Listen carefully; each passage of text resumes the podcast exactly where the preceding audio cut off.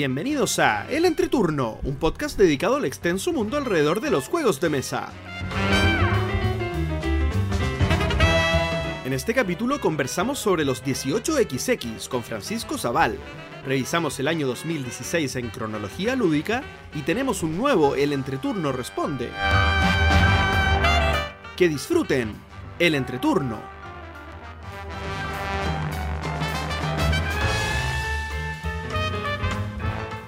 Hola, ¿qué tal amigos? Mi nombre es JP. Gloria. Y yo soy Axel. Y estamos comenzando el capítulo número 116 de El Entreturno. Estamos grabando el viernes 4 de noviembre, el capítulo que saldrá el martes 8 de noviembre. ¿Cómo están chicos? Bien, bien. Bien, todo. Bien. Contentos de grabar después de tanto tiempo.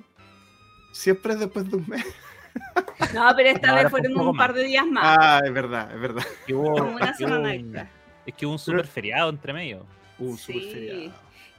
Me imagino que jugaron en el super feriado. Para los que están afuera de Chile, eh, fue un fin de semana de cuatro días.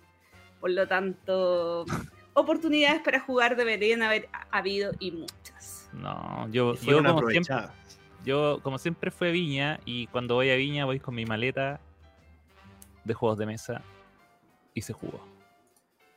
Y se jugó. Y se jugó. Excelente. Oye, hay mucho que hablar. Eso, que ha sido de nuestro mes. Sí, yo voy a partir, solamente voy a hablar de octubre. Fueron 67 partidas a 40 juegos distintos y 17 estrenos. Dentro de las cosas más destacables del mes es que nuestro querido y amado Stefan Fell estuvo de cumpleaños y lo celebré con la Ketty y con Ramón jugando un Bonfire, Bruyes, eh, Carpe Diem, Castillo de Borgoña, Castillo de Tuscany, en el año del dragón y un Trajan. Por lo tanto, y un Felcito se tiene que sentir muy orgulloso. De hecho, le puso like a, en Twitter a la celebración de, de su cumpleaños.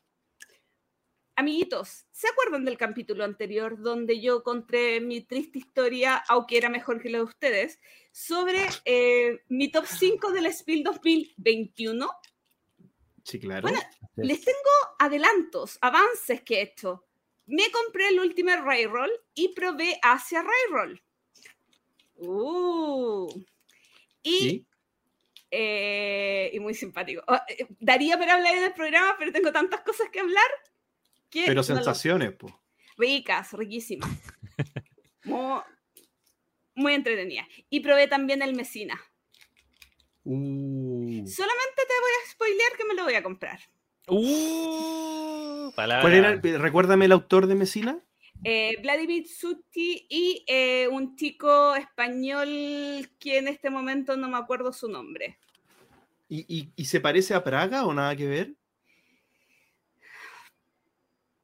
¿O no te acuerdas? Sí, se parece a Praga, pero muy sutil. Es que tiene, tiene cositas, pero eh, es más liviano que Praga. No, no, no es, no es que sea más liviano, es menos carga de conceptos y de estímulos. De estímulos visuales. Sí, pero yo lo encontré muy, muy, muy agradable. Yo había escuchado malas críticas del juego, no sé dónde vienen. A mí me encantó. una partida, pero me gustó muchísimo. De hecho, eh, yo lo voy a comprar, pero lo jugué con eh, Juan Diego y con Diego, y Diego ya se lo compró. Te faltó, Juan. y así es la combinación. Oye, siguiendo con el programa anterior de la Spiel, eh, les cuento que me llegaron novedades de la Spiel, muchas gracias a la Cami Feño, los autores de Corruptia y otros juegos, quienes amablemente fueron mis burritos de carga y cumplieron mi sueño de tener el Similo, este juego que estaban regalando el Spiel, eh, que es de juegos de mesa, y me trajeron el Coral, juego de Two Tomatoes, que más ratito voy a hablar de él porque lo encontré una genialidad. Y también me trajeron los stickers del Sabika, un juego del mismo autor de Bitoku, que va a llegar a Chile en dos, tres meses más y no solamente me trajeron un set de stickers, me trajeron como ocho set de stickers. Ludonova se portó increíble, Así que probablemente hagamos algún concurso para la gente que se compre el Sabica. Bueno, ya hablemos de Coral, hablemos de Coral. Vamos con Coral es un filler. Es un juego que debería durar entre 10 y 20 minutos, de cuatro jugadores, absolutamente abstracto, donde eh, los jugadores van haciendo crecer sus corales. El turno es muy sencillo. las piezas de coral son como, no, no son L. ¿Cómo sería si, si, si no es, cortita? Es como una... Eh, es como una L, es como una B corta. Es, es, un. Es la mitad de un cubo, pero. No, no, no, es la mitad de un cubo. son, tres, son tres cubos pegados dibujando una Perfecto. Perfecto. Sí. Claro. Sí. Ahí está perfecto. Son tres cubos pegaditos en forma de L corta. Y en este juego tú puedes hacer dos cosas, colocar un cubo, o perdón, colocar una de estas piezas o mover tu coral. Y tu coral eh, se puede mover en cualquier terreno que no sea de tu color. Y las piezas siempre tienes que colocarlas adyacentes a una, eh, a una, a un lado, a un, sí, a un lado de este cubo donde está tu coral. Entonces se transforma en un juego súper oportunista, con una interacción muy alta, donde tienes que tratar de conseguir tu mayor beneficio en muy poquitas acciones y tratar de perjudicar a los otros. ¿Por qué? Porque al final del juego tú vas a recibir puntaje por lo que se ve desde arriba, por todos los corales de tu color que se ven desde arriba. Por lo tanto, tienes que tratar de hacer crecer a tu especie de corales lo más posible. Eh, yo lo encontré increíble. Es sumamente difícil de explicar y quizás de entender en una primera partida, especialmente que donde tú tienes tu meeple, que no es un meeple, pero tu fichita, tú puedes colocar una pieza alrededor de ese cubo. Eso es súper complicado en primeras partidas asimilarlo, pero cuando lo asimilas y cuando te vas dando la vas craneando en cómo tratar de hacer la mejor jugada para ti, quitándole puntos para el resto, eh, se transforma en una maravilla. Esta es la primera polémica de la tarde. ¿Por qué? Porque no es filler, pues de nuevo. Sí, pues si dura entre 10 y 20 minutos. Es super filler. Pero, pero es súper complejo. No, para nada. No, suena complejo, pero no es complejo. Está bien. Amiguito Axel, ¿qué te pareció Coral? A mí me, me gusta Coral. Me gusta. Eh, sí, de hecho, a mí me pareció más liviano de lo que yo pensaba que iba a ser. O de lo que me hubiese gustado. Eh, yo me lo imaginaba un poco más. Eh, más complejo, no sé, con un sistema de puntuación, algo más. Pero, pero así como está, funciona bien. O sea, por, mi visión del juego era algo un poco más eh, complicado, pero gustosamente no, no es porque la gracia que tiene es que puede salir mucho a mesa. Sí. De por, lo, por lo fácil que es, digamos, explicarlo y, jugarlo ahí mismo. Sí. Yo este mes le di siete partidas a Coral. Eso, y, igual es divertido que depende, como es de uno o cuatro jugadores, dependiendo de la conformación de jugadores, por ejemplo, de tres jugadores hay piezas neutrales, tú recibes dos piezas neutrales, y de cuatro jugadores tú recibes una pieza de cada uno de, tus, de los jugadores que se sientan adyacente a ti. Entonces, cómo va cambiando el juego dependiendo de la cantidad de jugadores también es algo sumamente curioso. Y el último juego que quiero conversar, aunque voy a contar que eh, tuve seis partidas a My City, algún día voy a hablar de My City, probablemente en el siguiente capítulo. Eh, con cinco partidas, Take That, Take That City. Take That City es un juego de la editorial AEG que todavía no sale a venta. ¿Qué? ¿Por qué? Porque va a tener un Kickstarter el 29 de noviembre. Si escucharon bien ni siquiera ha salido Kickstarter. no está ni en la BGG. ¿Ah? No está ni en la BGG. No, no, sí, sí está. Probablemente yo lo pronuncié mal. Shake That City. Ah, Shake. Shake. Shake, shake de shake. De Milkshake. Sí, de Milk Ah, sí está. Bueno, Do- 2023. cinco partidas de este juego, muy entretenido, pero no innova, o sea, no tiene nada nuevo. O sea, ¿Cómo que dentro de no? todo no tiene...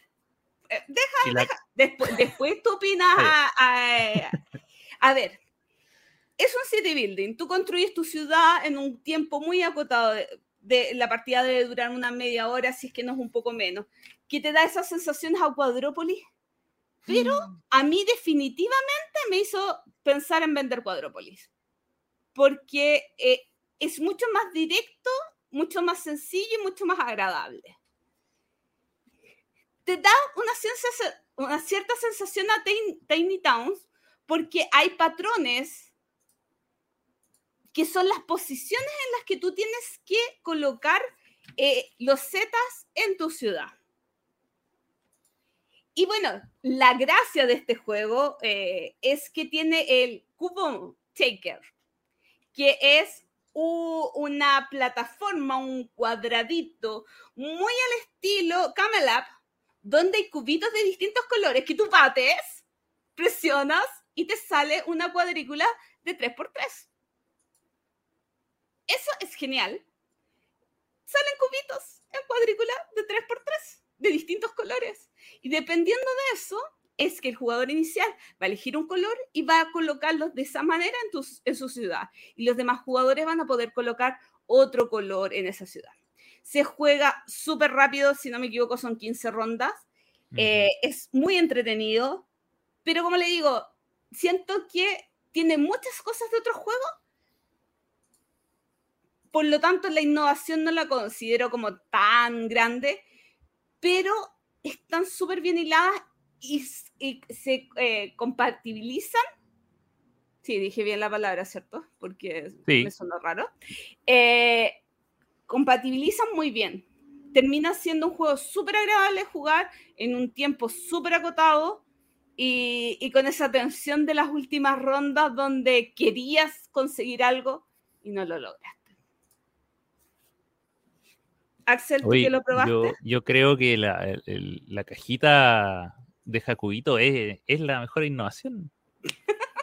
Probablemente de la historia. no, es lo, es lo más satisfactorio del juego. Presionar esa cajita y que salgan los cubitos y quedan alineados. Eh, tengo miedo, eso sí, de cuánto vaya a durar eso de elástico, esas, esas como cajas con Viene elástico. con elásticos de repuesto. pero y después eso está eso ya que, que haya que cambiar el elástico ya me me genera ansiedad así como ¿cuándo se va a romper este elástico? y si se me rompe en medio de una partida ¿qué pasa? Em, pero sí yo también lo encuentro muy parecido a a Tiny Tiny Town y- pero yo encuentro que es mejor Eh, como como cual, como todo City Builder, yo creo que lo, lo primero que, eh, que es lo más complicado de, de aprender es como las relaciones entre los tipos de, de edificios y cómo puntúan, ya, y que este tiene que estar al lado de una fábrica, y si no, no da puntos, pero si está al lado de una calle, sí da puntos. Esa, pero esas cosas son las que uno aprende mientras van dando las partidas, pero em, me dio, es mucha, mucha sensación que, que me genera también otro juego de AEG, que, que es como sensación de Roland Wright sin ser Roland Wright, que el Merchants, Guild of Merchants, bla, bla, bla. Que también usa cubitos y también tiene esto de que ya, voy a anotar con cubos, voy a anotar lo que tengo acá y, y armar a, a partir de eso los resultados de lo que tengo que hacer. Eh, acá también me da lo mismo, o sea, o sea es, es, es como lanzamiento de dados principalmente. Es un. es- y el puzzle te lo va armando y se te va achicando en la medida que, que, que armas tu cuadrícula de la ciudad. Así que por eso Pero me no gusta con porque es- tiene, tiene ese estilo como Roland Wright. pero no con esa sensación de agobio que yo sentía en Tiny Town. Yo sentía eso como, como no, no, ya no puedo, ya no voy a poder poner ficha. En cambio, acá es como mucho más, no sé si familiar es la palabra, pero mucho más, agra- eh, no sé, pues, es como la diferencia entre agrícola y caverna. Tiny Town te aprieta y te hace sufrir. En cambio, este, eh, como que puedes eh, proyectarte y dejar espacio y siempre encontrar una jugada que, que te favorezca. Y en las últimas rondas no es necesario, eh, se pueden repetir con los demás jugadores, Mm. entonces es como un poquito más amistoso. Sí, bueno, y también tiene el elemento de que, aparte de que las eh, ciudades tienen relaciones entre sí, o sea, más que las ciudades, los, los cubos, digamos, los sectores, el sector residencial, industrial, parque, tienen relaciones entre sí, también hay eh, objetivos en, en cada fila y columna. Entonces eso también es como, aparte de tener que colocar la, las- la- los, eh, los cuadraditos de las maneras más eficientes, tienes que hacerlo em, siguiendo los objetivos de los, de los costados. Entonces, más. Eso es lo que yo creo que también hace que el, el puzzle sea también más apretado. Me gusta. Así que ese fue mi mesecito. Excelente. Oye, voy, voy yo con mi, con mi mesecito también. Eh, y quiero, quiero hablar de un juego que en algún momento creo que hablé, pero me, to- me tocó. Ah, hablamos, porque lo jugué con Gloria hace, hace un montón de tiempo. Un juego de Vital La Cerda Lisboa.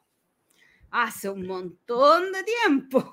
Hace un montón de tiempo, pero me tocó jugarlo de nuevo este mes, o sea, el mes que acaba de pasar, octubre.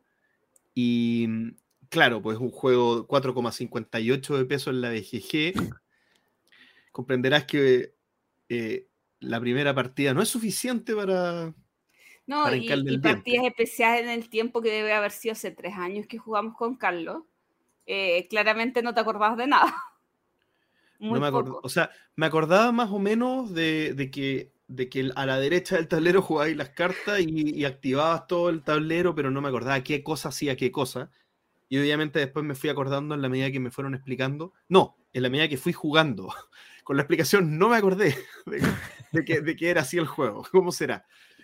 Pero, pero ¿sabes qué? O sea, ahora me hizo clic todo de una manera y la embarró cuánto me gusta el juego ahora. O sea, ahora lo quiero. No solo lo quiero, lo necesito. O sea, es un juego de partida hermoso y que, eh, bueno, es un juego como del renacimiento en el que uno tiene, va obteniendo como favores de, la gente que está en la corte, no me acuerdo, pero son como tres personas importantes de la corte del rey em, y, uno les, rinde como homenaje o, les pide favores jugando unas cartas y a través de esas cartas tú vas activando todo en el tablero y vas haciendo distintas cosas como em, mejorar un, un track de política y otras cosas, pero lo más importante es que vas construyendo la ciudad después del incendio en Lisboa. Reconstruyendo la ciudad después del incendio en Lisboa. Y, y- y la y ahí hay un minijuego que es como, en términos de juego, es como el 30% del juego, 40% del juego, pero en términos de puntuación es como el 80%. Es súper importante ahí lo que va pasando hasta el final del juego, por cómo se pone ca- cada, cada, cada construcción, después uno puede comprar construcciones que dan puntaje por las construcciones que están en la misma fila o en la misma columna.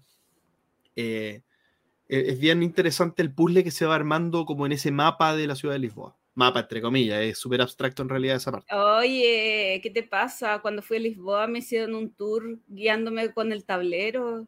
Me dijeron, esto es lo que se reconstruía en Lisboa. Aquí es esto del tablero, esto es esto otro. ¿En serio? Pero puede ser. Sí. ¿ah? Ah, No, ya, no, no, sí. Es que como la primera vez que salí a dar una vuelta por Lisboa fue con un jugón, me dijo, me lo, me explicó el juego, bas- o sea, me explicó la ciudad basada en el juego. Muy bien. Sí, me lo imagino. No, no, nunca he estado en Lisboa, así que ahora te- solo me queda creerte. Pero, pero Solamente bueno, te queda ir. solamente me queda ahí. No sé. eh, Y con- con- comprobarlo. y comprobarlo por mí, por mí mismo. Bueno, pero, pero voy a decir una percepción que tengo de, lo- de este juego de Vital la Cerda, que es el único que he jugado hasta ahora, pero tengo algunos en la lista y para, ir probando. Eh, que es un juego en extremo complicado y que tiene muchas partes, pero que no veo, salvo una que quizás podría ser, pero no veo que ninguna de esas partes sobre. Como, porque tú podrías decir, ya, hay juegos complicados que tienen muchas partecitas y, y bueno, bueno, esta se la sacaría, esta no tiene ningún sentido, esta está porque está nomás, son dos juegos pegados, no, no, no, no tiene sentido que hagan dos juegos distintos, no hagan el mismo. Bueno, acá todo es como un, un engranaje a otro, a otro, a otro, y se arma un juego que, que funciona súper bien. La verdad me, me, dejó muy impresionado. Y ahora pude disfrutar o contemplar ese funcionamiento, porque la vez que lo jugué era como, ah, ¿what? La, la vez que lo jugué con Gloria y con Carlos, era como, ¿qué, qué está pasando? O sea, no, no, entendía nada. Y ahora entendí un poquito, un poquito más. eh, bueno, ustedes han jugado Lisboa, tú sí, por Gloria, pero no sé, Axel. Yo no he jugado Lisboa. Solo he jugado Mercado de Lisboa. Ah. Pero nada más. Y Está no, bien. No, no tengo curiosidad tampoco. Oye, y, y, casi llegando al final del mes, me, me, me fui a, a Olmué con, con, Diego, Florencia y, y La Vale por el fin de semana. Eh, de hecho, estuvimos tres, cuatro días, cuatro días terminamos estando, o tres días, tres días. A ver, no, cuatro días. Y tres noches. Y jugamos mucho, y entre las cosas que jugamos, eh, me hice como un mini ranking de, de, del, del, que menos me gustó al que más me gustó. Uh. Eh, dejé algunos fuera que están entre medio, pero que no lo, no, no lo porque necesito acotar la lista, pero, pero quise hacer una lista que, que, al menos dejé el que más me gustó y el que menos me gustó para que la lista vaya como de, en, en términos de emociones, recorra harta distancia. Voy a partir con el que menos me gustó, y aquí lo lamento, Gloria, pero eh, el que menos me gustó fue Pueblo. No tiene idea de la vida, pero. Eh, pero. No importa. Eh, es tu vida. Pueblo es un juego de Kramer y Kisling. Ahora sabemos por qué no le gustó Coral. No le tinca Coral. De hecho, no quise decirlo, pero porque iba a ser como un spoiler, pero yo decía, esto es como un pueblo, no. Pueblo light. No, pero es que pasa que lo que no me gustó de Pueblo es algo bien particular que, que me hizo como, me arruinó la experiencia de juego. Y es que, bueno, Pueblo es un, un juego que se va armando una ciudad con figuras que son parecidas a las de Coral, a las de Coral solo que tienen un cachito aparte, es como, tiene un cachito en una, en una de los cubitos. Eh, y uno va poniendo eh, eh, cubitos o figuras del color propio y también de un color neutral, que como que va tapando estas cosas. Y la idea es que va como un, un, un, bis, un, bis, un no sé lo que es el mono blanco, es como un capataz, alguien que está mirando. Eh, y dependiendo de cómo se va moviendo, va teniendo distintas perspectivas de la ciudad.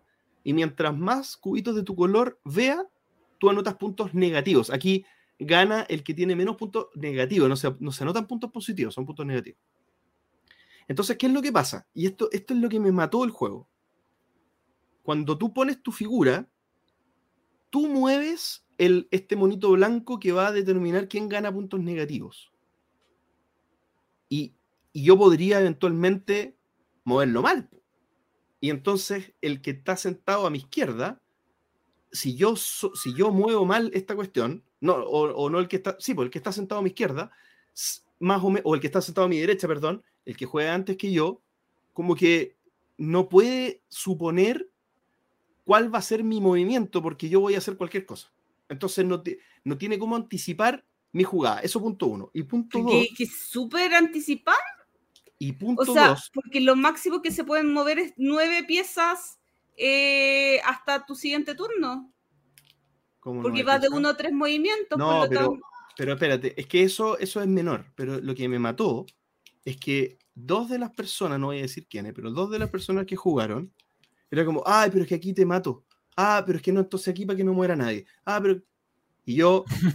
ah, y yo, pero es que ese no es problema del juego, es problema de los jugadores. Pero, pero, Gloria, no te lo tomes personal si tú no diseñaste el juego. Estoy hablando de mi experiencia. Mi experiencia es que el juego, como, como es de. De hecho, yo pensaba que de dos jugadores podría ser el número ideal. Después busqué y era no, pues era cuatro, justamente pero se requiere que los cuatro jugadores jueguen a morir. Y bien.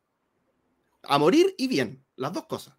Porque si juegan a morir y mal, o uno juega a morir pero mal, y justo te mata a ti, te mata a ti, te mata a ti, y resulta que va ahí último, y el primero nadie, nadie le pega, y uno es el único que está tratando de pegarle. Spoiler alert, es lo que pasó. Entonces al final, bueno, ¿qué, hago? Es como que el juego me amarró desde el inicio y no hubo forma de salir. De hecho, si, de hecho, no siendo la persona que tenía eh, más colores expuestos, igual salí último.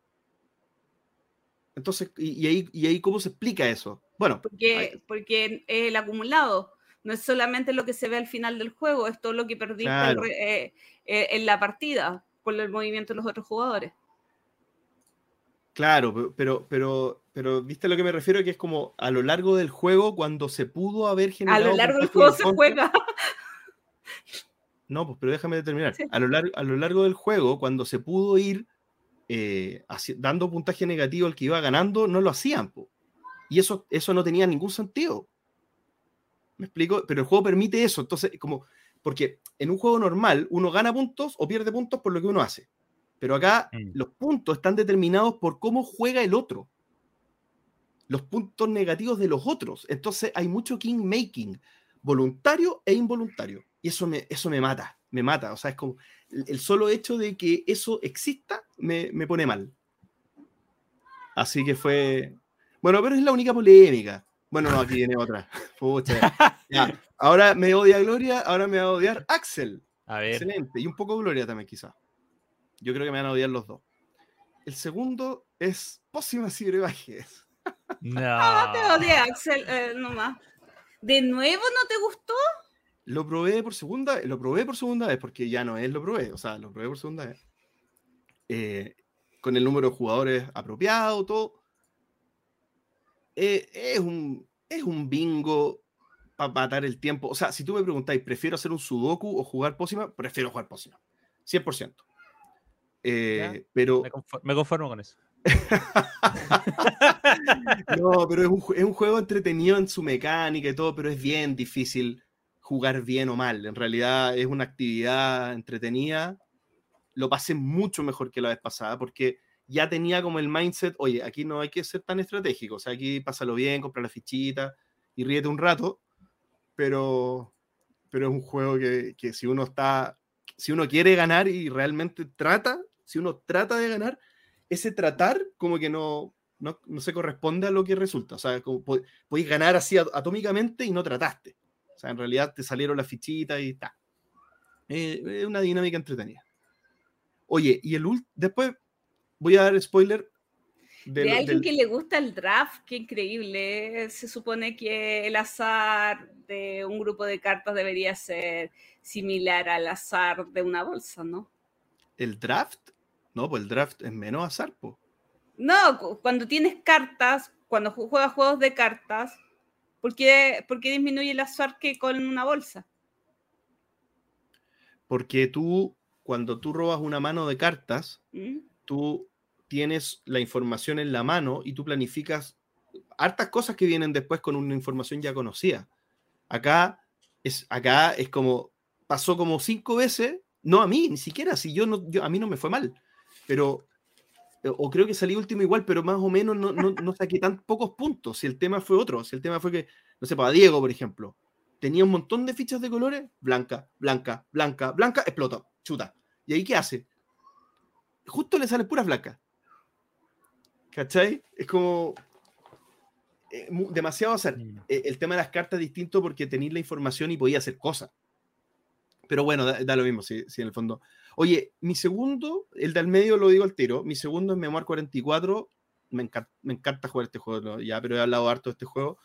Y, el top, eh, Cthulhu Death May Die, eh, tuve la oportunidad de hacer un, par de escenarios, de escenarios con Diego. Aparte que este tipo de juegos temáticos, cuando lo jugáis con alguien que realmente le gusta, se pasa mucho mejor, porque está metido en la historia, pusimos música bien ñoña, jugamos como bien metido en el, en el mundo. Así que ese fue el que más me gustó. Y voy a decir el del medio. Uno que está detrás de Memoria y Cthulhu, que son dos juegos que me gustan mucho, así que yo creo que es una buena nota igual. Probé el Ten. Buena. el TEN, que es este jueguito que, que Debir trajo recién, pues, reciencito. De hecho, ya me lo compré. Me lo compré el otro día. Volviendo de, de Olmué, me lo compré. Es un juego de cartas, eh, Push Your Luck, en el que tú está súper bueno porque en tu turno están todos mirando, porque lo que tú, cuando tú explotas, o, o incluso cuando no explotas, lo que te va saliendo en las cartas va influyendo al tiro en los jugadores de los otros. ¿ya? Tú, tú lo que tenés que hacer es, bueno, son cartas de colores y de números, y lo que hay que hacer es al final del juego quedarte con la mayor carta, con la mayor cantidad de cartas consecutivas de cada uno de los cuatro colores del juego. Y cada, como número consecutivo en cada color es un punto. Y tú vas haciéndote de las cartas en un push your luck en el que vas sacando cartas de un mazo, y si suman más de 10, explotas y no te puedes llevar ninguna. Pero hasta que no sumen 11, digamos, hasta que no sumen más de 10, eh, tú puedes decir stop o eh, puedes parar y te llevas esas cartas y las vas poniendo como en, tu, en tus secuencias de, de, de escalas. Entonces, pero también hay unas cartitas que son unos porotitos que van saliendo entre medio, son cantidad de porotitos, de 1 a 5 porotitos o de 2 a 5 porotitos, no me acuerdo. Y esos porotitos, al final, cuando tú te llevas las cartas, se suman esos porotitos y esa es plata que se lleva el resto de los jugadores. Tú también te puedes llevar la plata en, en caso que no quieras las cartas, pero la mayor cantidad de veces tú le vas a estar dando plata a los otros cuando juegas. ¿Y para qué es la plata? Bueno, para comprar las cartas que van quedando como en una oferta común, pero también cuando salen comodines, se subastan. Cuando a ti te sale un comodín no es tuyo, sino que ese comodín, que son súper poderosos, po, porque pueden servir en cualquiera de los colores y a veces hay comodines que son de cualquier número y de cualquier número de cualquier color. Ya ese es el comodín como el dios de los comodines. Y ese se subasta y el resto eh, puede pujar para comprarlo y te pone como el piso. Y después cuando llega a ti el turno, tú puedes comprarlo al final, porque tú tienes, so- so- solo se da una vuelta en las pujas y tú ahí te puedes comprar el comodín, eh, ojalá a un precio justo, a precio mercado, pero suele no ser así. Hay mucha especulación de cuán- quién tiene más plata, a ti te sirve este, entonces voy a pujar sin quererlo para que tú al menos gastes más plata. Es bien entretenido, bien, bien interesante el juego. Me, encantó, lo, lo- lo encontré súper bueno. Eh, eh, eh, es, bien, eh, es bien como suave, eh, ¿cómo se dice? Livianito, eh, no, no, no es para tomárselo tan en serio tampoco, si un push your luck, pero, pero está bueno, me gustó. Sí, lo curioso de TEN es que cuando te lo explican con el concepto de que es un juego de forzar tu suerte, pero a la vez es un juego de subasta, como que no, no te lo imaginas, Mm. pero jugarlo es una experiencia muy placentera porque te rompe muchos esquemas y funciona increíble. Sí, estoy de acuerdo. Me, me pasó lo mismo cuando me explicaron, es como, ¿qué tiene que ver la subasta acá? Pero es redondito, como que no sobra la subasta, es como, es como un minijuego, pero que está bien pegado como el juego principal.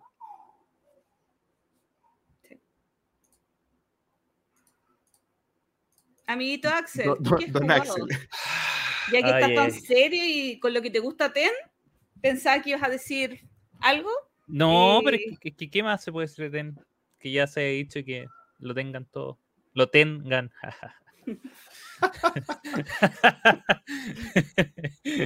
es un juego que tienes que tener. ya, van a parar las risas, cabros, porque, porque voy a hacer trampa. Voy a hacer trampa que yo no me había dado cuenta que era trampa. Hasta que, hasta que me di cuenta que sí, porque, porque estábamos hablando de las partidas de octubre y de las cuales tuve varias. Estaba revisando la aplicación, creo que como 51, 54.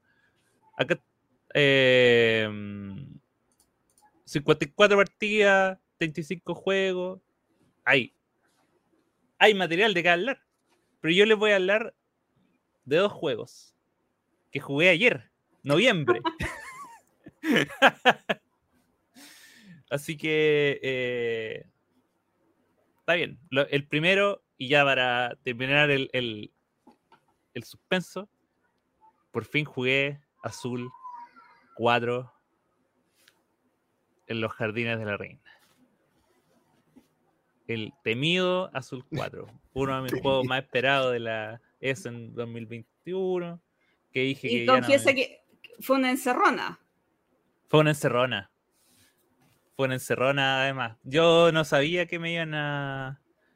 Yo le Me pedí, llevaron- le sí. pedí a la Kitty, porque yo no lo tengo, le pedí a la Kitty, oye, un día que juguemos con Axel, lleva el azul 4 para obligarlo a jugar. y, y después de una partida del juego que vamos a hablar después, yo dije, ya, ¿y qué jugamos ahora? Y yo como que voy a la cocina y vuelvo y está el Azul 4 en la mesa y fue como, ya. Llegó el momento. Llegó el momento de enfrentarse a esto. Y confirmar todos mis prejuicios con respecto al juego. Mentira, mentira. Sí, sí, sí, sí, sí. Primer prejuicio confirmado, no es, no es azul. No merece llamarse azul. No tiene nada de azul. No. No. Le hubiesen puesto otro nombre. Tampoco me gustaría, pero. Pero no le tendría tan, tanto, tanto odio.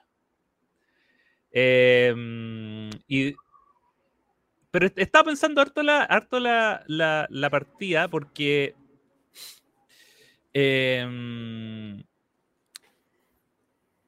es un juego que efectivamente tiene, tiene una similitud con otros juegos de, posicionamiento de los Z como Calico, el- eh, perso- eh, personalmente por el tema de la colocación o la restricción de colocar los Z en tu en, en el display. Eh, la serie azul siempre ha sido sobre colocar los Z y colores y si haces filas de, de, de los Z, coloca, ganas puntos y bla, bla, bla. Pero acá, em, siempre todo lo azul, todas las fichas han sido de un color. Y, eh, y dependiendo de ese color es en qué lado van, dependiendo en, qué cada azul. Pero acá las fichas, además de tener un color, tienen un símbolo. Por lo tanto, se agrega una capa extra de, de complejidad porque eh, para colocar estas fichas dentro del tablero y que puntúen, tienen que ser del mismo color y distinto símbolo, o bien de distinto eh, símbolo, pero del mismo color. Y así todo haciendo cadenas, eh, iba en formas de hexágono, y, y- y obviamente para colocar una ficha al lado de otra tiene que ser o del mismo color o, o del mismo símbolo que una que esté adyacente, y ojalá manteniendo esta, es- pero nunca una igual. Yo creo que ahí es mi primer problema. Em, el juego en realidad, yo lo jugué, yo por mecánica no lo, no lo encontré difícil ni complejo. Y lo, lo agarré, lo agarré bien, bien rápido porque lo, lo jugué y quizás ese fue mi error como estratégico. Lo jugué muy pensando en Calico, que era como el, juego anterior, porque en Calico uno lo que hace es como que arma en su mente un display per- perfecto que dice, ya acá van a ir tres, tres pesas amarillas con ciertos patrones, porque van a ser un grupo grande, y acá va, y voy a poner dos acá, y acá tiene que ir solo la ficha azul con tres pelotitas.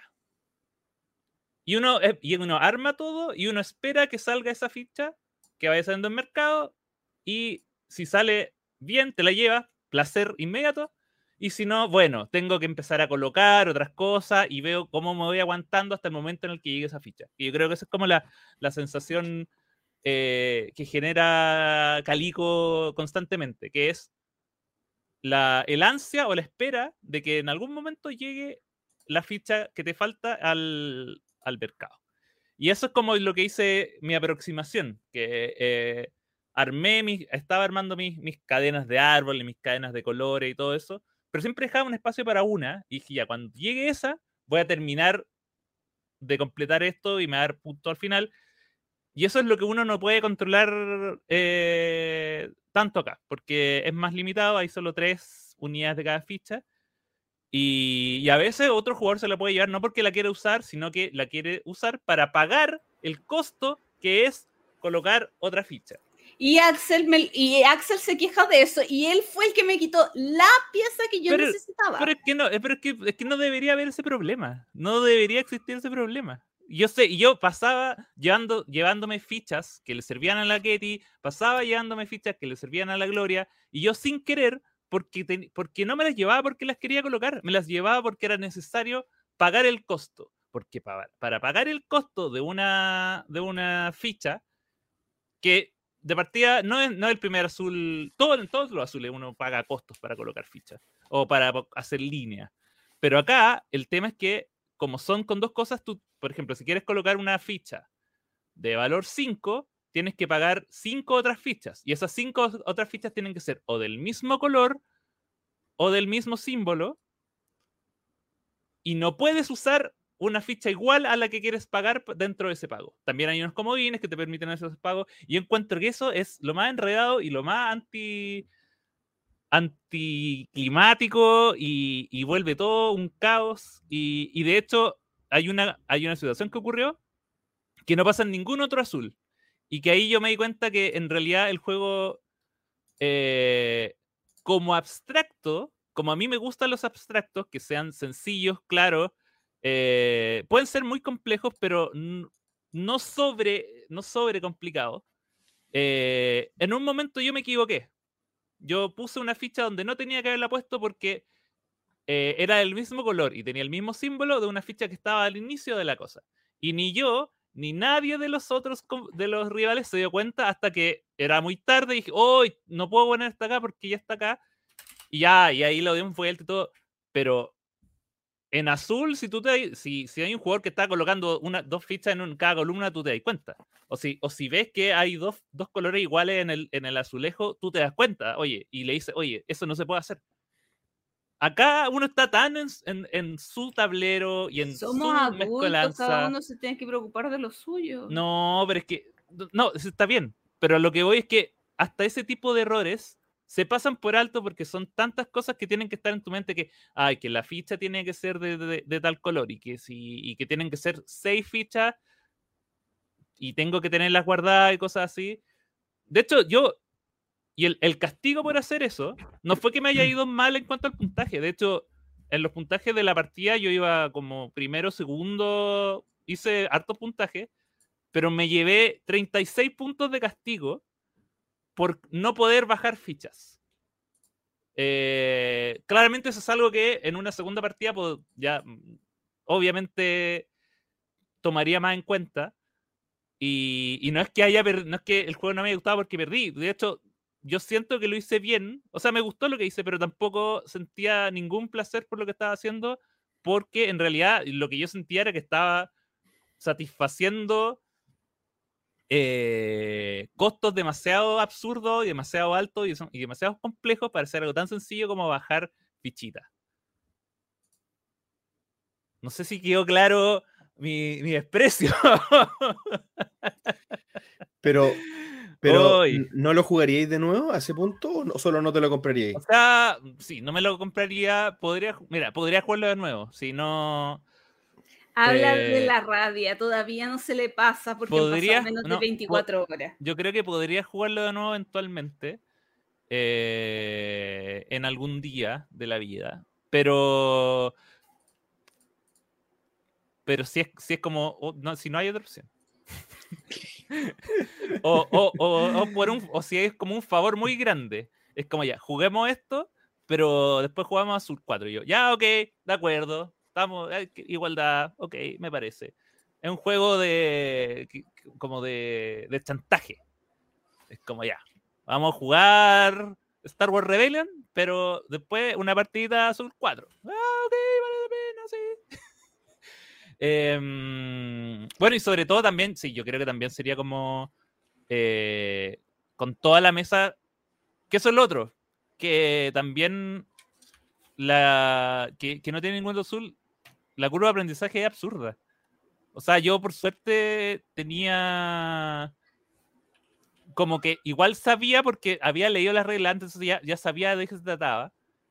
Em, pero no me. Lo que me faltaba era enfrentarme al, al pago constante de, de fichas. Pues, ¿cómo voy a estar pagando tanto por fichas? Fijándome que si son del mismo color y. y- o- o- porque más encima. Ah, y lo otro, yo dije. Hay una regla con la que se podría arreglar, muy fácil. Que es porque para pagar, por ejemplo, una ficha que vale 5, tú tienes que, supongamos que una de 5 verdes, tú tienes que pagar o 5 fichas verdes o 5 fichas con el símbolo de 5. No puedes pagar dos verdes y tres. No, y ahí, mira, con esa, ese pequeño cambio de regla, que uno pueda dividir el pago de la ficha entre, entre los. em, entre los diferentes como eh, atributos que tenga ella, ya. Por favor, por favor, suéltame, déjame respirar un poco. Pero, pero es un juego que no, no me produjo ningún sentimiento de, de satisfacción en ningún momento. Solo castigo, castigo permanente. Ahora, si a ustedes les gusta eso, bien, bacán. bacán. Si, si lo que más le gusta de Agrícola es alimentar a los, a los trabajadores, Perfecto. este es tu eso- juego. Este es tu juego, este es tu azul. Mal, mal ahí. Pero nada, qué bueno, es bueno poder tener un prejuicio y confirmarlo. Exagerado.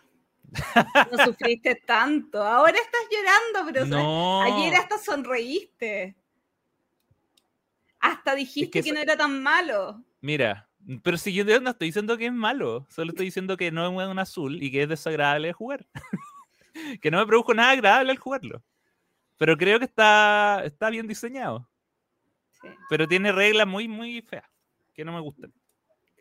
El juego que sí. Bueno, estás obligado a jugar ese azul porque a mí me, hiciste, me obligaste a jugar el siguiente juego del que vas a hablar. No, pero ya cuenta, po. Ya, ya se pagó ayer esa. Se pagó ayer, se pagó ahí mismo, porque antes de eso jugamos otro estreno, estreno, estreno, estreno, y lo había comprado el mismo día.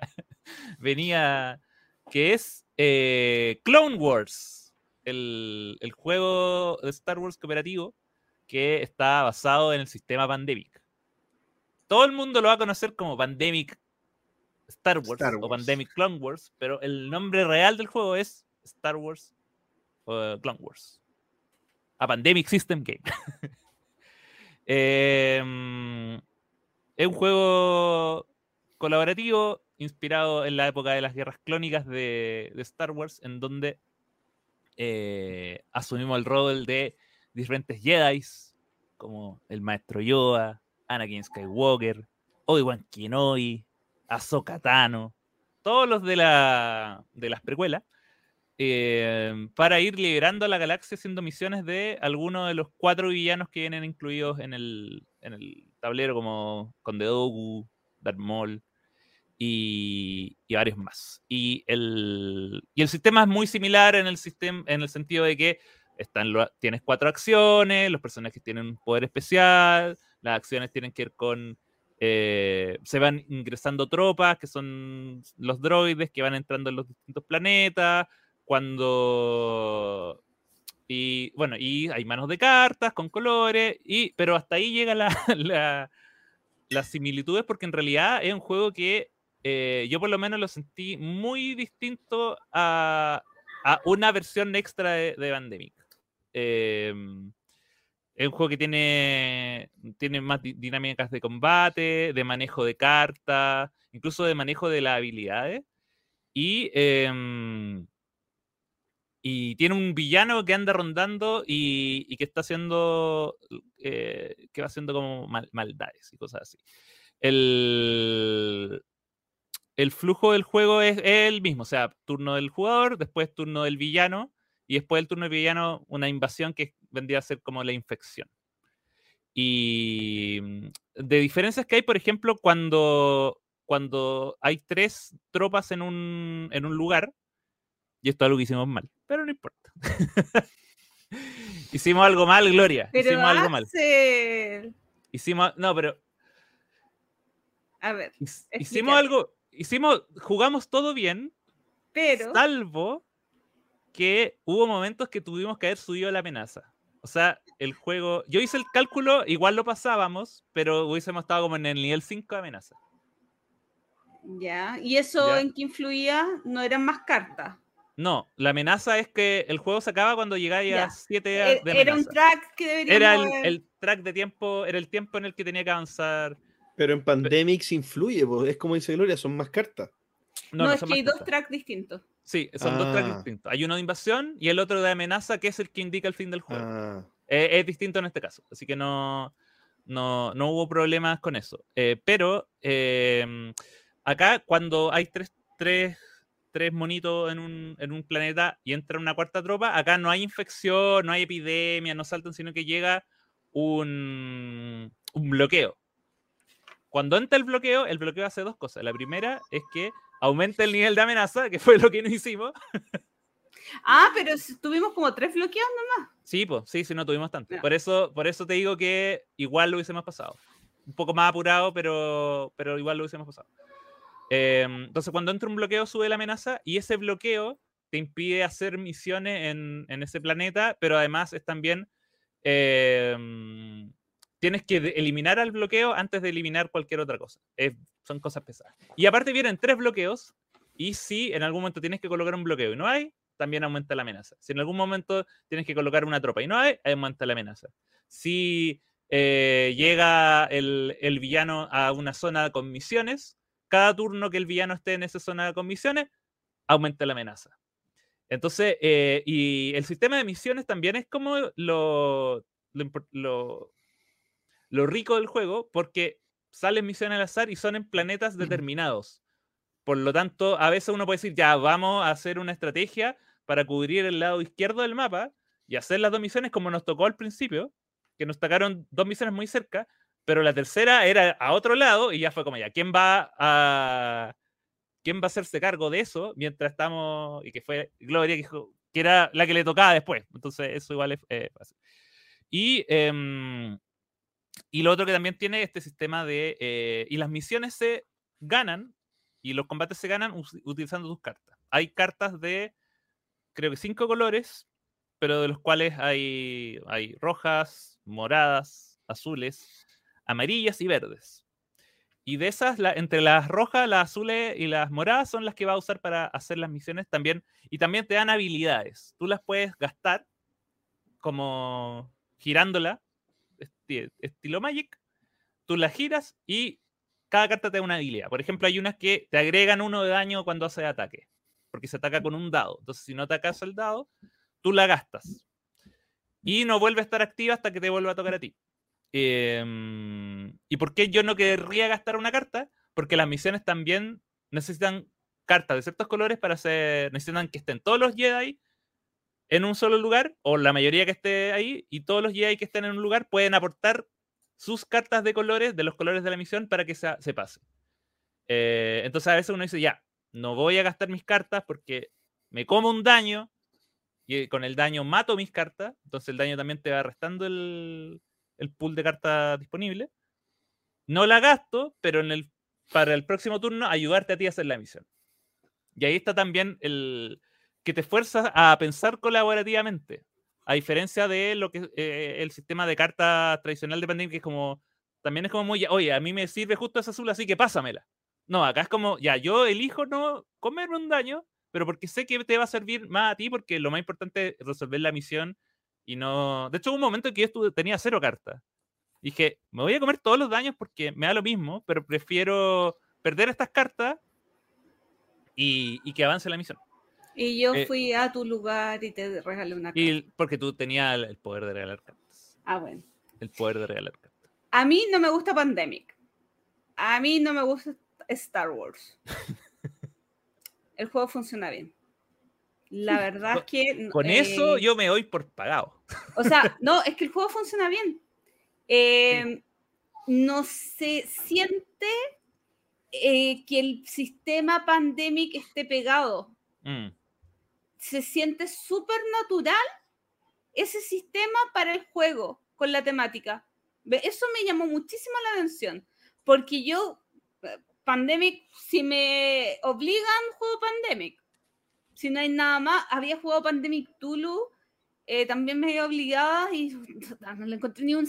No, no, mm, fue como. ah. Eh, y encontré que era súper, súper bien hilado. Que funcionaba sumamente bien la temática con la mecánica, con este sistema, los ajustes.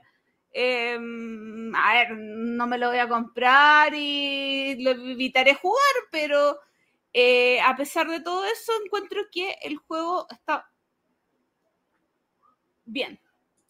Sí, y, Más o allá sea, de y- eso no puedo decir. pues. Y yo que digo que estoy del otro lado de la vereda, o sea, a mí Pandemic tampoco es como los, los cooperativos no me gustan tanto, pero de vez en cuando un, cooper- un cooperativo al año. Comprarme un cooperativo al año está bien. A comprarme uno al año. y pensé que jugarlo. No, pues hay otro, no, porque ahí hay, hay un poco más. Ahí prefiero hay- que sean otras personas, pero Ahí hay ropa, ropa tendida ahí. hay ro- pero, eh, pero en este caso que era, me fui, es una mezcla muy segura porque si jugaste Pandemic te va a ser muy similar, pero también tiene suficiente cambio como para pararse como un juego por sí solo. La temática de Star Wars está súper bien implementada eh, y eso para mí también es un, es un plazo. O sea, probablemente este juego con otra temática no me lo hubiese perdido. Em, y estaba revisando el, el trabajo de- del- del diseñador porque es de un chico que se llama Alexander Orlov y que ya hizo la implementación del Pandemic de World of Warcraft y también hizo la, la implementación de el, el Love Letter del Guantelete del Infinito, que también son re- reimplementaciones, reimaginaciones de juego eh, con otras reglas y que son se sienten súper distintos. Eh, de hecho, el Love Letter de Guantelete del Infinito es un juego asimétrico que es muy, muy, muy distinto al Love Letter original, eh, a pesar de contener la misma mecánica y ese seguir siendo un juego que se lleva en una bolsita. Así que este compadre, Alexander Orlov, la gente de Seaman lo tiene ahí bien, bien, que lo cuiden. Solo voy a decir que lo cuiden. Así que aprobado eh, como fanático de Star Wars y también como, como fanático de los juegos de mesa Star Wars, las guerras clon. Anuncios en el entreturno y se viene un mes muy agradable. ¿Por qué? Porque después de mucho tiempo están volviendo los eventos de juegos de mesa. Uh, eventos uh, ya, pues, Uh, no, porque dijiste eventos. Faltó la palabra clave. Eventos presenciales. Ah. Eventos tienes toda la razón, claro. Eventos han seguido, pero, pero fome ahí como por, por streaming, ¿no? Acá. Con la gente. Con la people. Sí, sí, así que eh, les quiero comentar que eh, los eventos que se vienen, porque eh, de Vir, este va a ser el mes, en realidad, no, no el mes, la semana de Viriana. Anunció en la semana de Viriana y la semana de Viriana tiene una temática y es la temática del universo Kimuchi. ¿Ustedes saben cuál es el universo Kimuchi? Lo ignoro. Lo ignorito. Lo Es el universo eh, creado a partir, eh, hay varios juegos que están inmersos en este universo, como es el Silk, Bitoku, eh, el próximo año viene Bambú, entonces hay varios juegos que están ambientados en este universo medio oriental, medio estudio cuánto, ustedes saben de esas cosas. Estudio Ghibli. Eso mismo. Yo nunca he visto una película de ellos, así que eh, no, no cacho una. Eh, pero claro, eh, The Beer tiene estos eventos y les voy a contar qué eventos se vienen puntualmente el día jueves 24 de noviembre. Es la Devir Fest. Em, en la Devir Fest va a haber una entrada eh, que va a estar disponible en eh, store.devir.cl. Se supone que ayer, perdón, eh, este programa sale el martes, se supone que ayer más o menos debería haber estado la entrada, así que tienen que correr para comprar su entrada porque eh, el espacio que va a estar disponible es limitado. Y eh, ahí van a ver muchas cositas que eh, nuestro querido amiguito Diego San Martín nos estuvo contando en el turno de Debir, pero igual les puedo hacer algunos spoilers. va a haber una bolsita con un vasito, con un llaverito y con cositas así eh, especiales. Vamos a tener que ir con, haciendo como eh, cumpliendo ciertos objetivos Misiones. para ganar tickets y con esos tickets vamos a poder cobrar premios. Así que eh, vayan, compren su entrada para Beer Fest, pero si no pueden ir a Beer Fest, chun, chun, chun. Porque no le alcanzó la entrada. Por ejemplo, el día sábado y domingo, qué maravilloso, un evento de dos días. Regresa Juegos en el Parque, evento Uh. gratuito. ¿Qué se va a hacer en el Parque de las Esculturas? Ojo, que si bien esto queda eh, más o menos en el Metro Los Leones, la entrada al parque es por Avenida Santa María. Desde las 11 hasta las 18 horas va a haber de todo, de todo.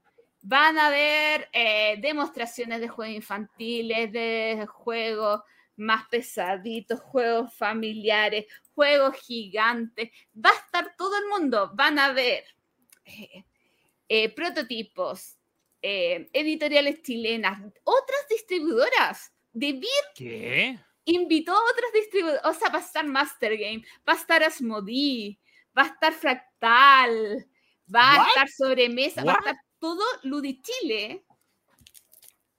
Cocktail. No, realmente va a ser una fiesta. Van a haber charlas, eh, conversatorios. Y no solamente eso Torneos también. torneos, ¿cierto? Y no solamente eso, también van a hay invitados internacionales. Oh, what do you mean by international? ¿Les gusta el de Red Cathedral? Pero por supuesto. Pero, pero me fascina.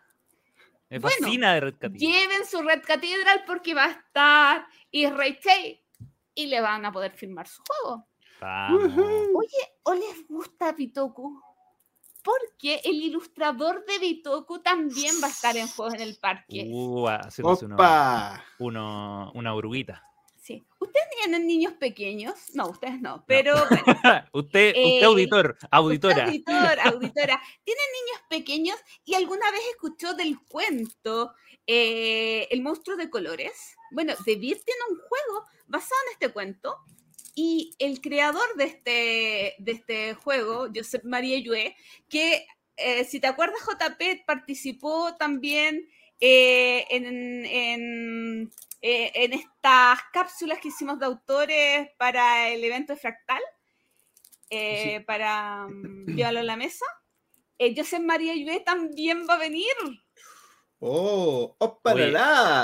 Oye, pero va, va, va a haber, va a haber trabajo en la, en la aduana, con tanta gente afuera. Puras celebridades. Y creo que habían más cosas y se me olvidaron. Sí, de Sí. hecho, habían más Pero cosas. y se me que Te, te recuerdo una, a ver si te acuerdas ahí. Comida.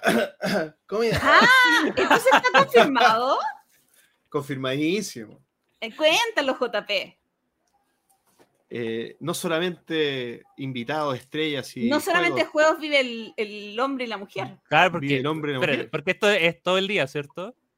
todo De el día. 11 a... a 6, creo. Sí, entonces, si, si uno llega a las 11 y está hasta las, en algún momento le llegará a dar un poquito de hambre, ¿no?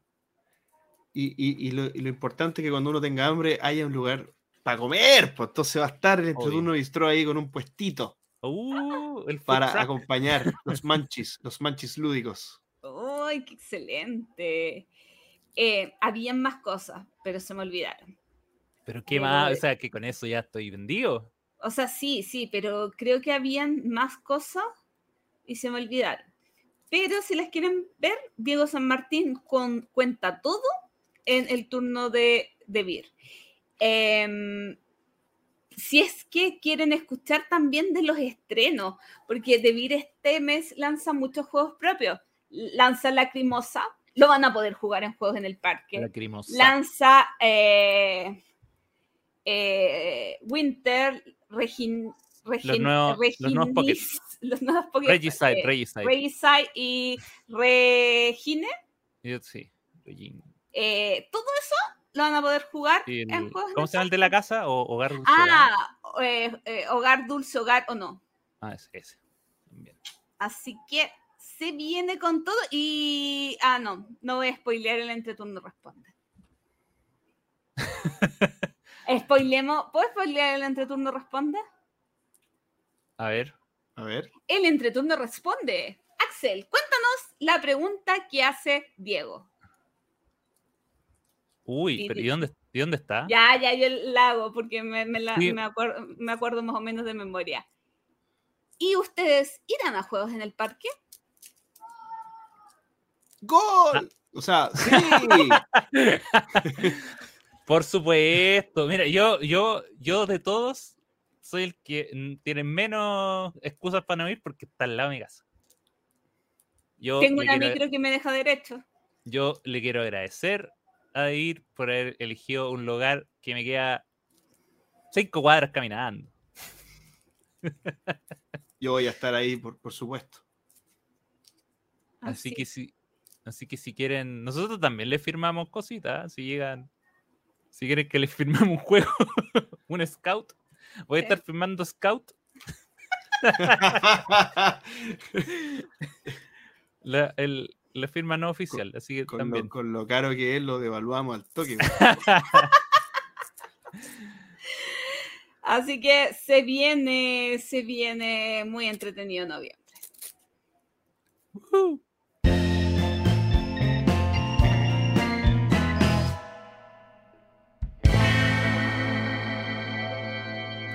El tema de la semana, del mes. ¿Qué digo semana? Hace rato ya que no es Sí. semana. El tema Nunca del fue mes. semana. Nunca era fue semana. Nunca fue semana. El tema de la quincena. En los El tema del par de quincenas. fue el tema de la quincena. Y en esta oportunidad, los 18XX. Gloria, cuéntame, ¿tú sabes qué son los 18XX? Eh, aparte de trenes y que hay plata de por medio, no mucha información. Axel, ¿tú sabes? Yo, yo solo sé que existen. Eso es lo único que sé, que existen. Bueno, JP, como yo- JP, como- entonces me imagino que tú vas a conducir esta sección entonces. Claro, como ustedes supondrán, yo no sé más de lo que mis compañeros saben, así que para eso y justamente por eso hemos invitado al experto, al número uno, al fan número uno experto y, y- y exponente jugón de los juegos 18XX, me refiero a Francisco Zavala. Bienvenido, Francisco. Hola, hola, mucho gusto. ¿Cómo están? Hola, Francisco. Bien, bien, bien. ¿Cómo estás tú? Todo bien, bien. Aquí ansioso por, por conversar con ustedes. Nervioso, nervioso porque te vayamos a hacer algunas preguntas demasiado están tontas. tres, tres personas. Tres personas tres ignorantes. ávidas, ávidas, Ávidas claro, de tres- conocimiento. Ávidas de conocimiento. Bueno, el, el- el- el programa se trata de 18XX y te invitamos, Francisco, porque tú, tú eres un representante jugón de este, de este tema. Pero cuéntanos quién eres, ¿por qué no, no te presentas, por favor? Ok. Bueno, em, yo soy un jugón em, de juegos de euros pesados. Em, soy como el profesor del grupo también, me caracterizo por conocer bien las reglas, tener buena memoria, etc. Y de euros pesados llegué a ser un fanático número uno de los 18XX, básicamente. O sea que de, de algo ya especialista o especializado, de, de un nicho te pasaste a un subnicho, digamos. Sí, exactamente. Es que estos son como los padres de un montón de juegos que vienen para atrás.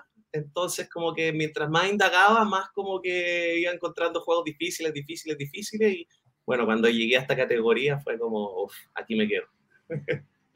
Hoy dentro de la categoría de juegos difíciles, también me imagino que otra complejidad no solamente son los juegos, sino encontrar gente con quien jugarlo.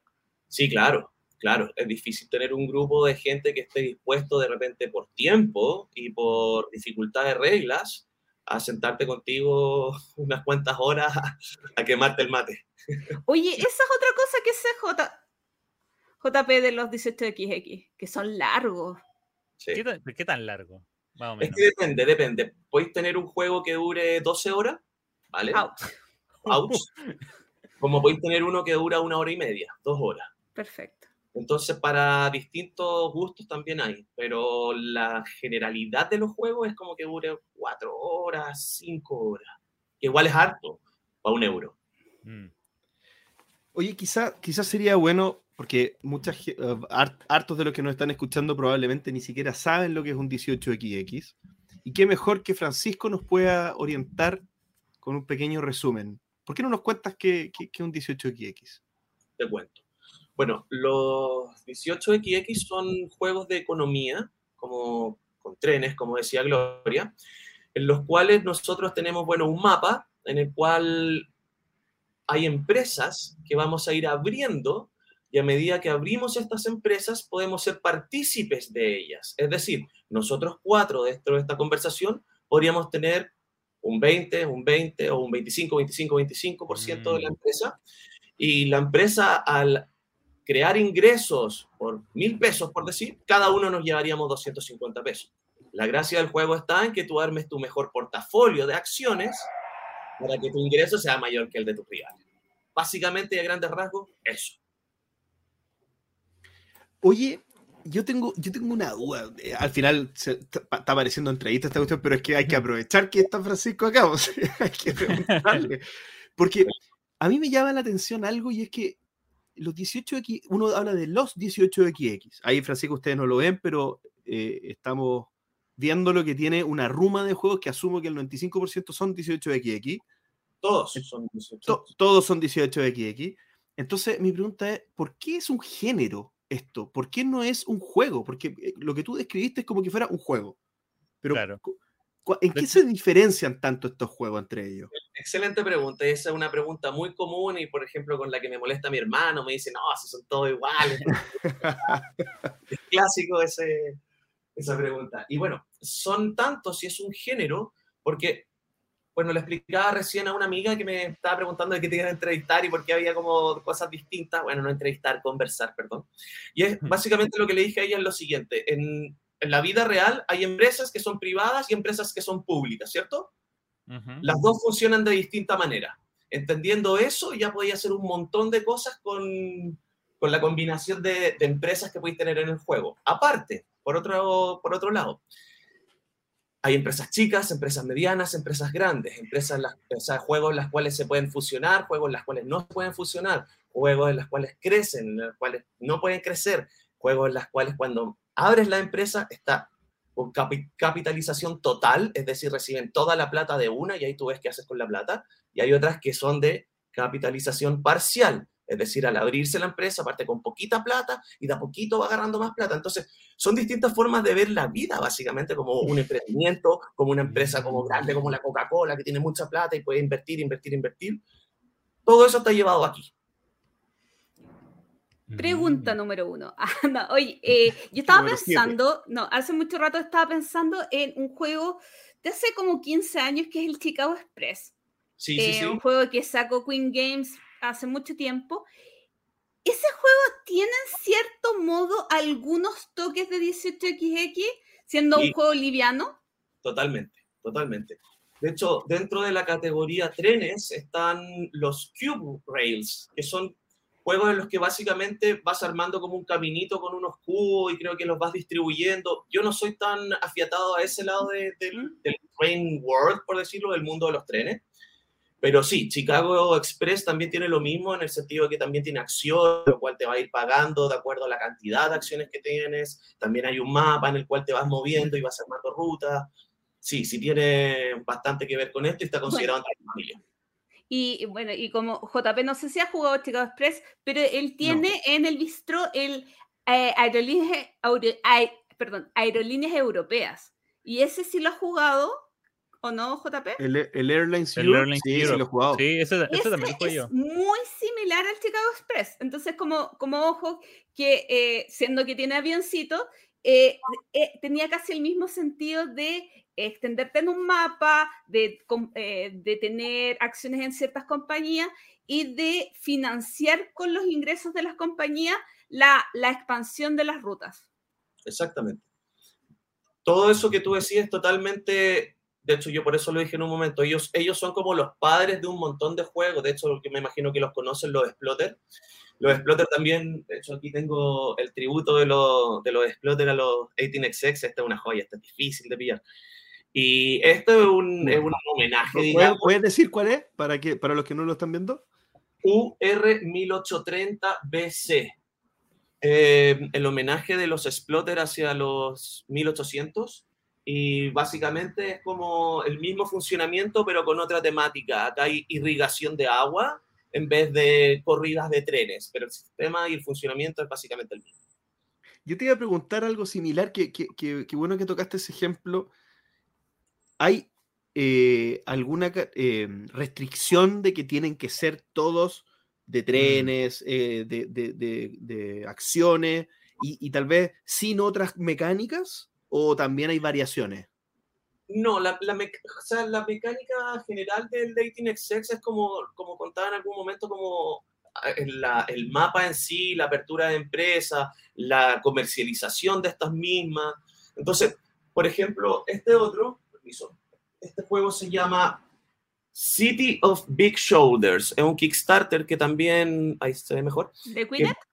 Sí, este es de Parallel Games eh, City of the Big Shoulders, es un juego también súper enfocado a los 18XX, pero no tiene la misma mecánica. Este no tiene un mapa, tiene, mm, tiene working placement, posicionamiento de trabajadores, que es totalmente distinto a lo que tiene un 18XX, pero tiene la misma mecánica y es como una versión como eh, refinada, digamos, para gente que quiere jugar poco rato, como decían ustedes delante, con mucha dinámica de 18XX, pero no es un 18XX en sí, no sé si pero, pero, pero un 18XX eh, que, tenga ese nombre, 18 algo.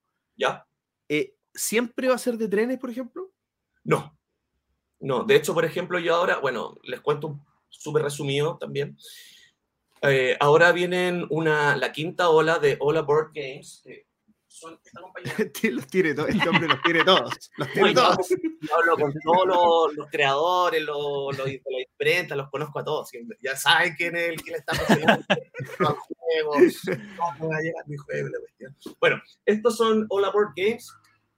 Y básicamente lo que te quería decir con esto es que podéis tener distintos tipos de juegos, puedes tener distintas variaciones y básicamente Heartsman 1873 es un 1800, pero viene de em, la quinta ola, que por ejemplo hay uno que se llama 21 Moon, ¿vale?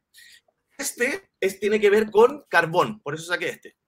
Este tiene que ver con carbón, y sí, parte con el 1800, perdón, pero de All Aboard Games ahora en la quinta ola viene el 21 Moon, que son en el espacio, hay uno que es en el agua. Mm. Entonces, no siempre, es con, no siempre es con barco. De hecho, mira, aquí tengo otro ejemplo el, del, eh, espacio. solamente te enojo de, de, no hablar cuando te, cuando te muevas porque se te va el audio. Perfecto, perfecto. Aquí tengo otro ejemplo que este se llama Poseidon, Poseidon 1800 Este está enfocado en Grecia y básicamente en vez de mm, trenes. no hay empresa. Claro. ¿Cómo? No hay empresas.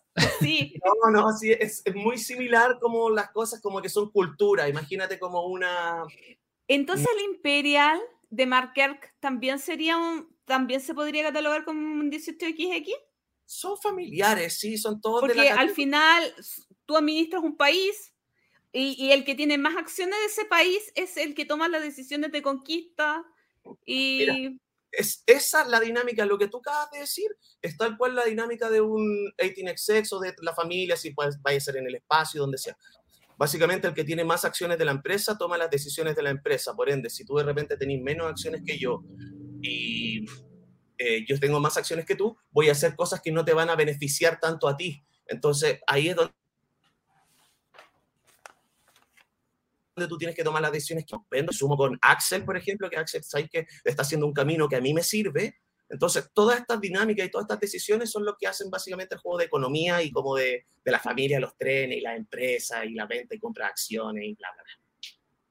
Oye, yo, yo, yo a mí me, interesó, digamos, una parte de la que he hablado, que era sobre el acceso a, a, a los juegos, porque obviamente me imagino que eh, no es llegar a una tienda y acá y decir, oye, llegaron, me da ese 18XX que está ahí en la, en la vitrina. Entonces, eh, quiero saber un poco, primero, eh, el seguimiento que haces tú, me imagino también como comunidad de los juegos que se van lanzando al año. Por ejemplo, no sé, ¿cuántos de este tipo de juegos se lanzan en, un año en promedio? Eh, ¿Cada cuánto tiempo, por ejemplo, entre que anuncian uno de estos proyectos hasta que termina, está, está disponible? Me imagino que también hay un tema cuando son, cuando es un nicho tan específico, hacer estos seguimientos también es como algo mucho más personalizado y obviamente me imagino que también como, como el, el acceso es más difícil, entonces también tienes que estar pensando ya, hay que encargarlos por no sé dónde, cómo, cómo es ser un fan del 18XX en Chile. Mira, es súper difícil porque, claro, yo me fui haciendo conocido de a poquito porque les mandaba los correos, les compraba los juegos y bueno, a poquito obvio quedan felices conmigo porque les compraba todas las, como contaban antes, las waves de Hola Board Games, compraba todos los juegos, todas las expansiones, me resumen todo, por eso como que soy como el coleccionista principal de, de, Chile, ¿cachai? Y resulta que, claro, pues empecé a hablar con los tipos, empecé a como a, a tener contacto y empecé a ser conocido, o sea, empecé a conocer, perdón, distintas compañías que eran antiguas y que tenían como poco marketing, prácticamente nada, y que bueno, teníais que hablar con ellos, mandarle el correo, que te dejan en una lista de espera, por ejemplo, podía esperar hasta... Yo de hecho todavía estoy esperando unos juegos que pedí en el 2018. Wow. ¿Cachai? Entonces, la cuestión es que mm, de a poquito fui como conociendo las empresas que, bueno, le he ido nombrando a medida de la conversación. Y claro, hay que estar atento en el Kickstarter, aquí yo estoy en los chats de, o sea, en los grupos de Facebook, donde están anunciando constantemente las nuevas cosas, están los mismos creadores de los juegos. Yo como que de ahí me fui agarrando y fui hablando con todo y claro, hoy por hoy ya me responden inmediatamente los correos, eh, ya saben dónde vivo, etcétera, como que hay mucho más. De hecho, claro, la última ola de Ola Board Games no me llegaron dos juegos que yo le pedí. Eh, Scott Peterson es, es el dueño de Ola Board Games y él también hace juegos. Y yo hablo harto con él y le pedí, oye Scott, para esta ola, por favor, separa la cantidad de juegos para no tener aduanazo. Todos los que conocemos aquí en la industria de los juegos de mesa sabemos que el aduanazo es lo peor que nos puede pasar en la vida. Y básicamente, claro, yo le había comprado toda la ola y era mucha plata y era como, por favor, sepáralo porque si no me van a hacer, pero bolsa en, en aduana. Cuento corto, bueno, lo hizo así y me mandó tres juegos y los otros dos no llegaron. Y yo le dije, oye, si es que no han llegado estos dos juegos, ¿habrá pasado algo? ¿Qué hacemos? Me dijo, no, probablemente no lo, no lo habían enviado y la cuestión. Y yo me fui de viaje, volví y los juegos estaban en mi casa. Entonces, de a poco como que, claro, tuvimos mejores relaciones y todo, pero conseguir juegos, de hecho, volviendo a, lo que tú me preguntas, perdón, perdón, volví a hablar alejándome del micro. volviendo a lo que tú preguntas, en, en, un principio los juegos 18xx eran PNP, eso en inglés se llama Print and Play, que significa que tú imprimes tu juego y lo haces tú.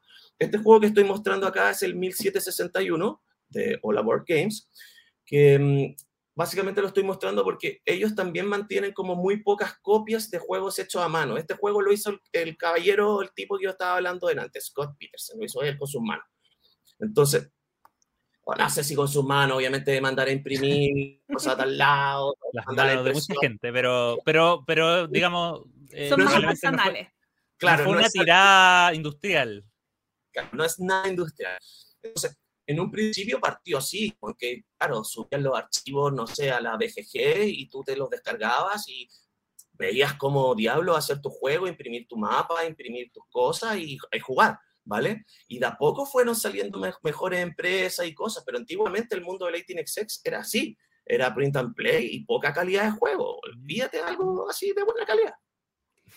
Yo quiero decir una curiosidad, porque Axel no se imagina esto, quizás no lo sabe, pero una de sus editoriales favoritas y que nosotros queremos mucho porque nos contesta los mensajes por Instagram, que es Lookout Game, tiene una rama importante de 18XX.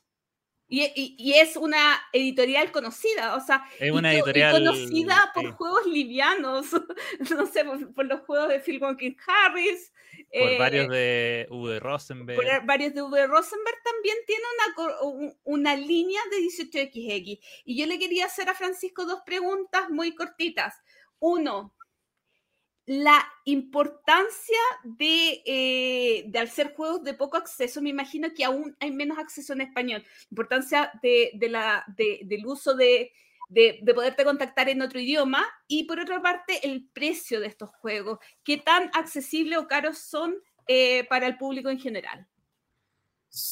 Sí, son juegos, claro, eh, poco asequibles, con pocas copias, que claro, de repente, eh, y no de repente, mayoritariamente la, el problema del idioma es complejo porque, claro, leer un manual en inglés de economía con términos tan, tan, tan complejos, yo por suerte tengo conocimiento en inglés y claro, se me da, igual a veces tengo que buscar palabras, etcétera, pero yo creo que eso es una barrera igual.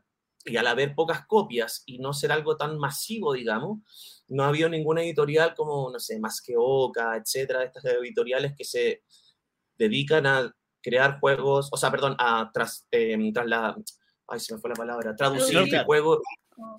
Entonces, no ha pasado eso, claro, hay una barrera y probablemente es más difícil que llegue eh, acá a Chile de una forma más fuerte.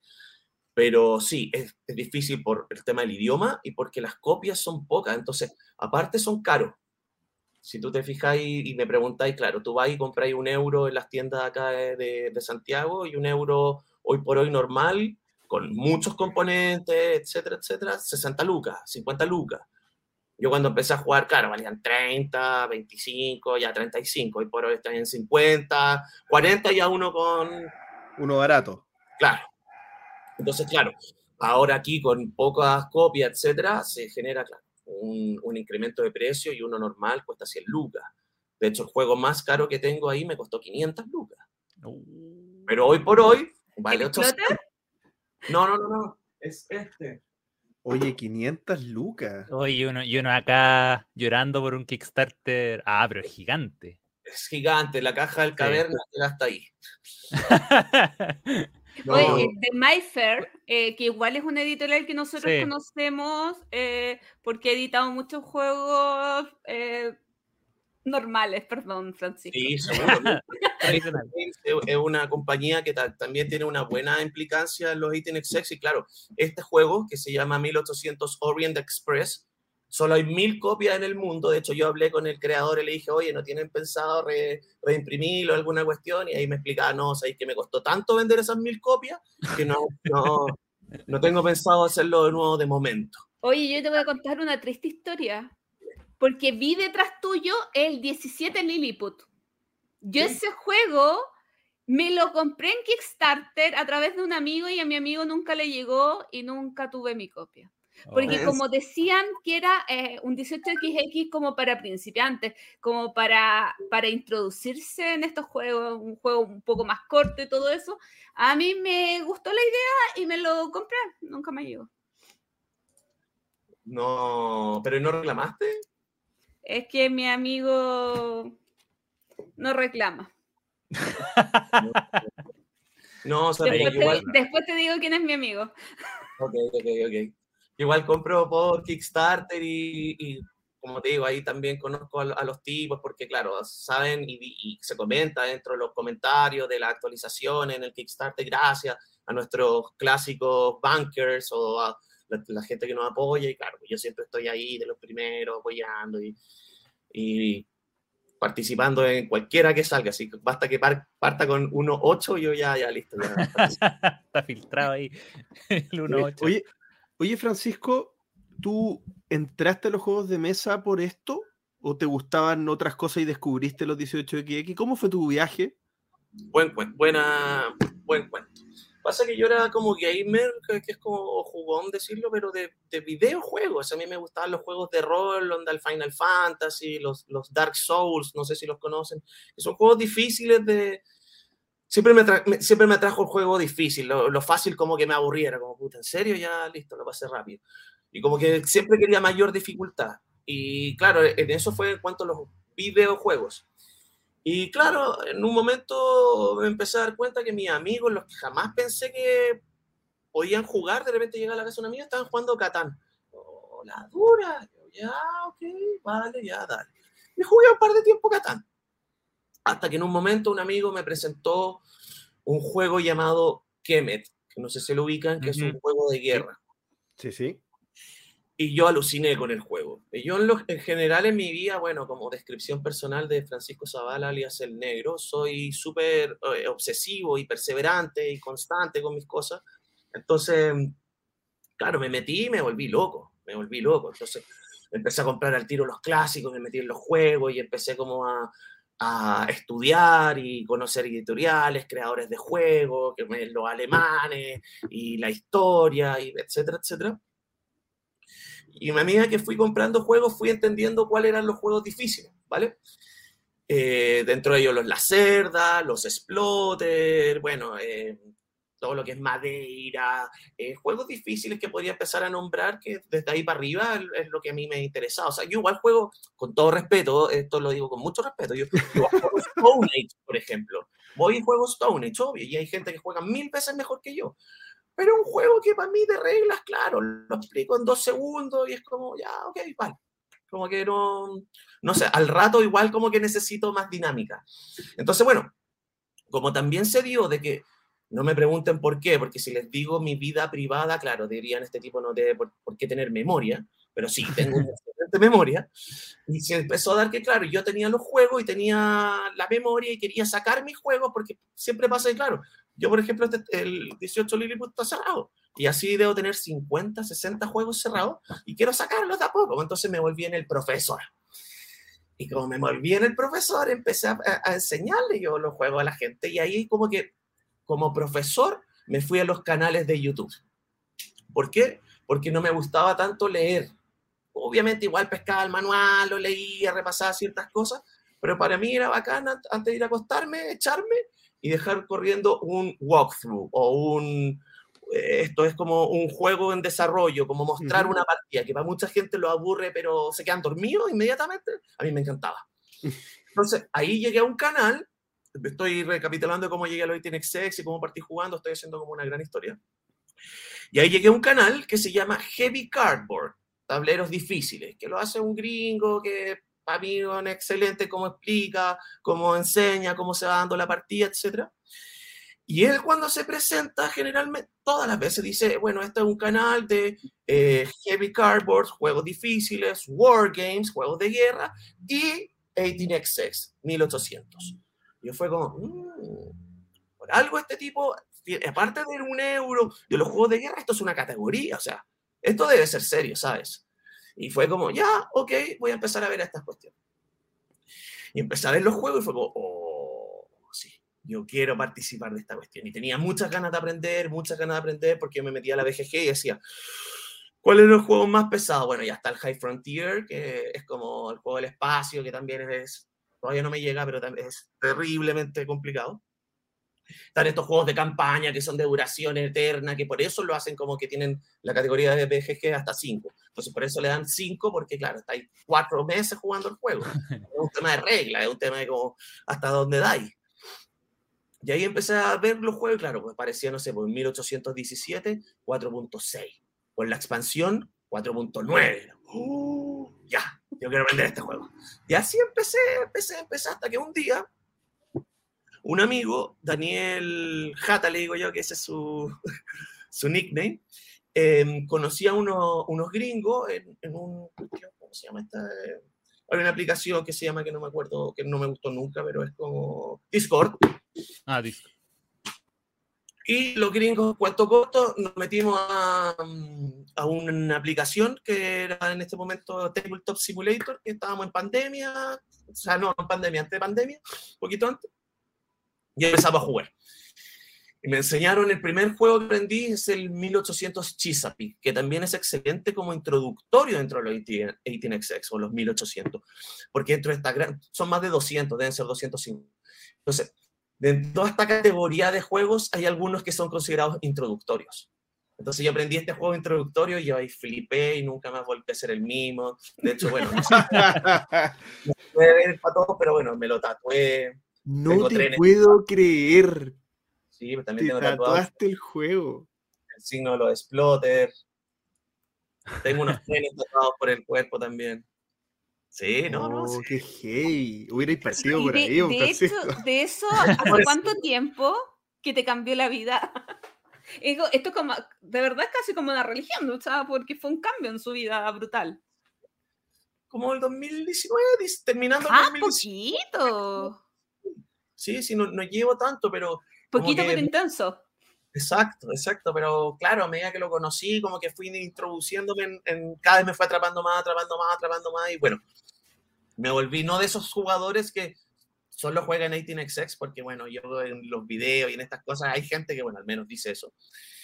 Pero sí, es un juego que me llama mucho la atención, me gusta mucho, pero cuesta encontrar gente con quien jugarlo y cuesta también de repente la dinámica del juego, porque otra cosa que no he hablado es cómo hacer más fácil el juego.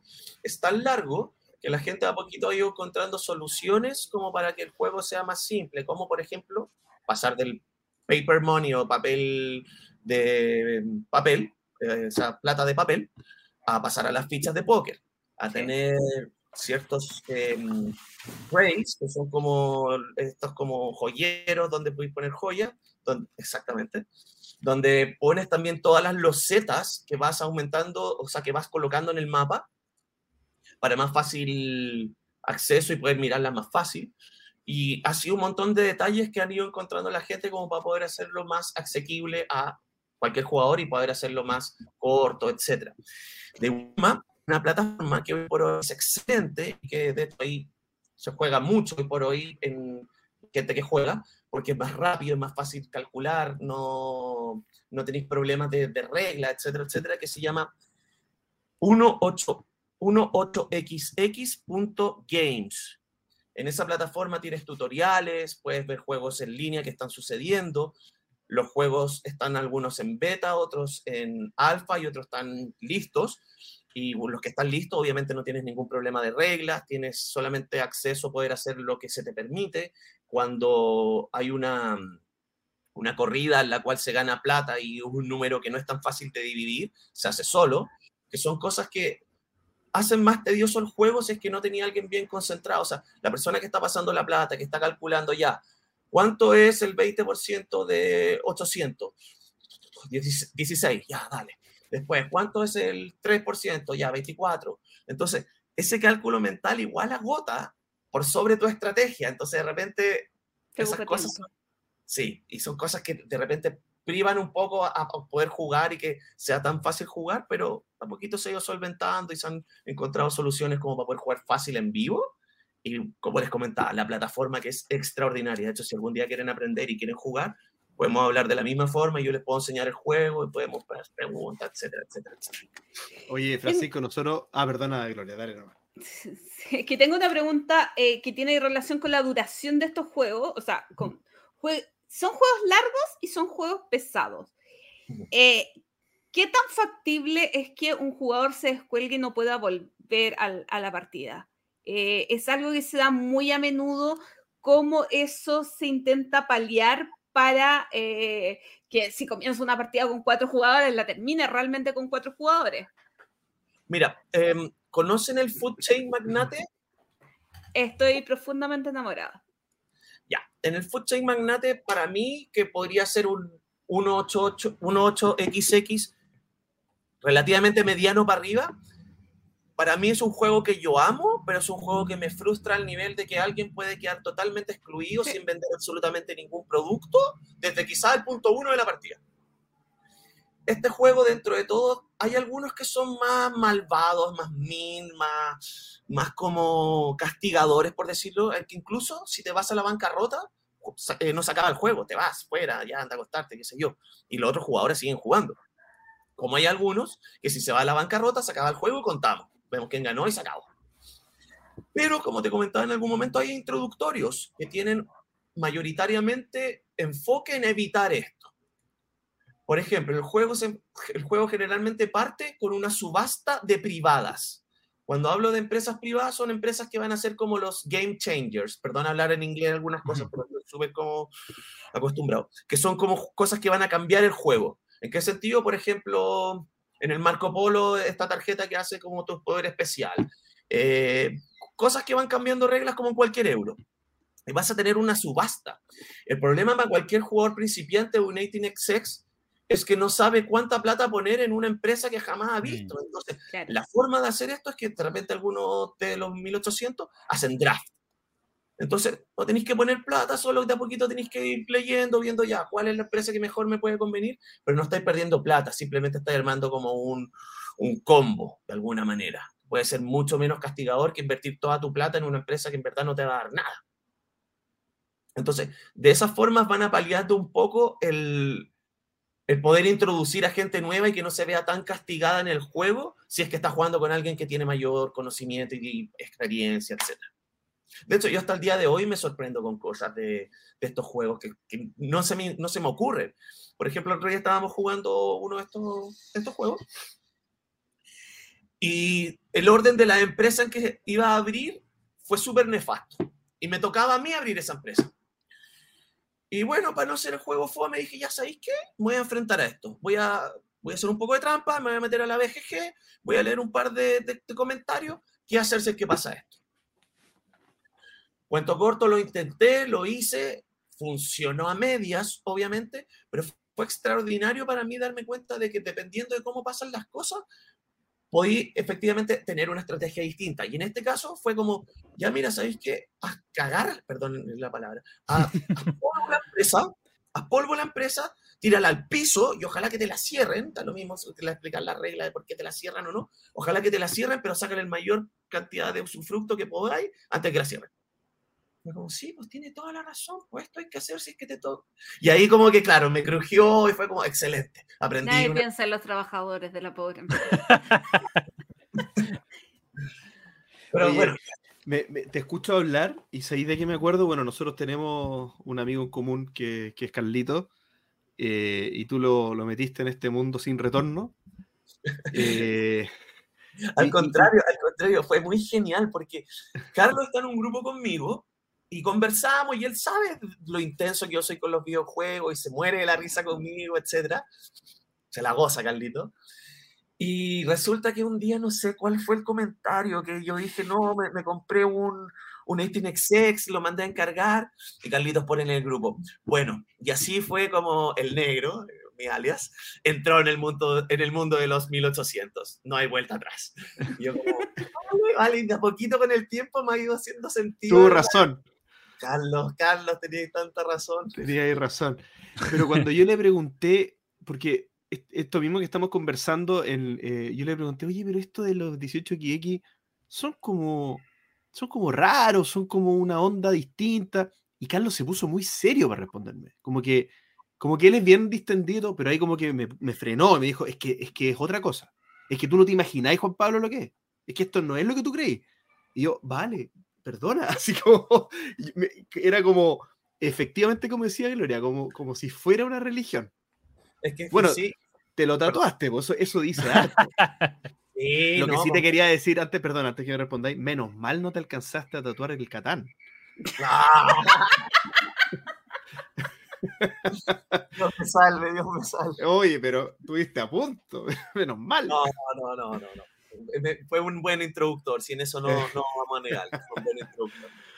Pero sí, Carlos, Carlos es genial en eso, porque Carlos yo lo considero un, un tipo con mucho conocimiento de juego específico y de, y, de, y, y de detalles y de empresa y de cosas que en verdad para mí es un tipo que conoce harto de juego. Un tipo con el que puedo hablar y conversar de cosas bien no típicas, por decirlo, porque básicamente, claro, hay, hay jugadores que, sin, sin que sea un problema, básicamente, claro, tú te sentás y habláis del Caverna, habláis del Agrícola, habláis del, del Terra Mística, del Terraforming Mars, del Brass, habláis de los juegos conocidos y que son joyas, joyas. Pero de repente, claro, con Carlos es como que empezamos a hablar y, y a entrar en- en- un poquito más dentro de la web y, claro, lo que también mencionaba en un momento, en, un- en- en el momento que tú te das cuenta y entiendes las reglas y todo el 18xx, empezás a decir, uy, esto es de esto, uy, esto lo hicieron, esto lo pusieron en este juego, ah, y esto en esto. Porque el primer 18xx que salió, que tampoco lo habíamos hablado, lo creó un francés que se llama Francis Tresham en 1976. Y el primero fue 1829. Tiene un par de unidades y todo. No voy a hablar. Y luego vino el que creó todo como ya la revolución, el que está mejor catalogado en la BGG. Este es el santo grial, básicamente, de los 1830. 1830, que está creado, como les comentaba, por Francis Tresham, que es, claro, el creador de esto y que hay gente que, claro, le rinde culto y, claro, yo probablemente me voy a tatuar su nombre. Oye, a mí me llama la atención alguien eh, que yo lo conozco por otro juego, que estoy profundamente enamorada, es Helmut Oley. Eh, también, que el de Rusia Railroad, que, es un juego que me encanta, de trenes, pero muy distinto y muy lejos del concepto 18XX. Pero...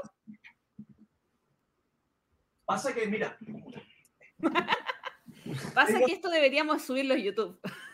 Ellos dos aquí están los creadores de Russian Railroads, también son súper exponentes de los 1800, estos dos alemanes. Bueno, yo también con Leonard hablo muchísimo porque también le, apoyo todos los Kickstarter y todas las cuestiones. Y es, Leonard es como uno de los variantes dentro de, la, de los 18xx porque él, él en sí es como distinto.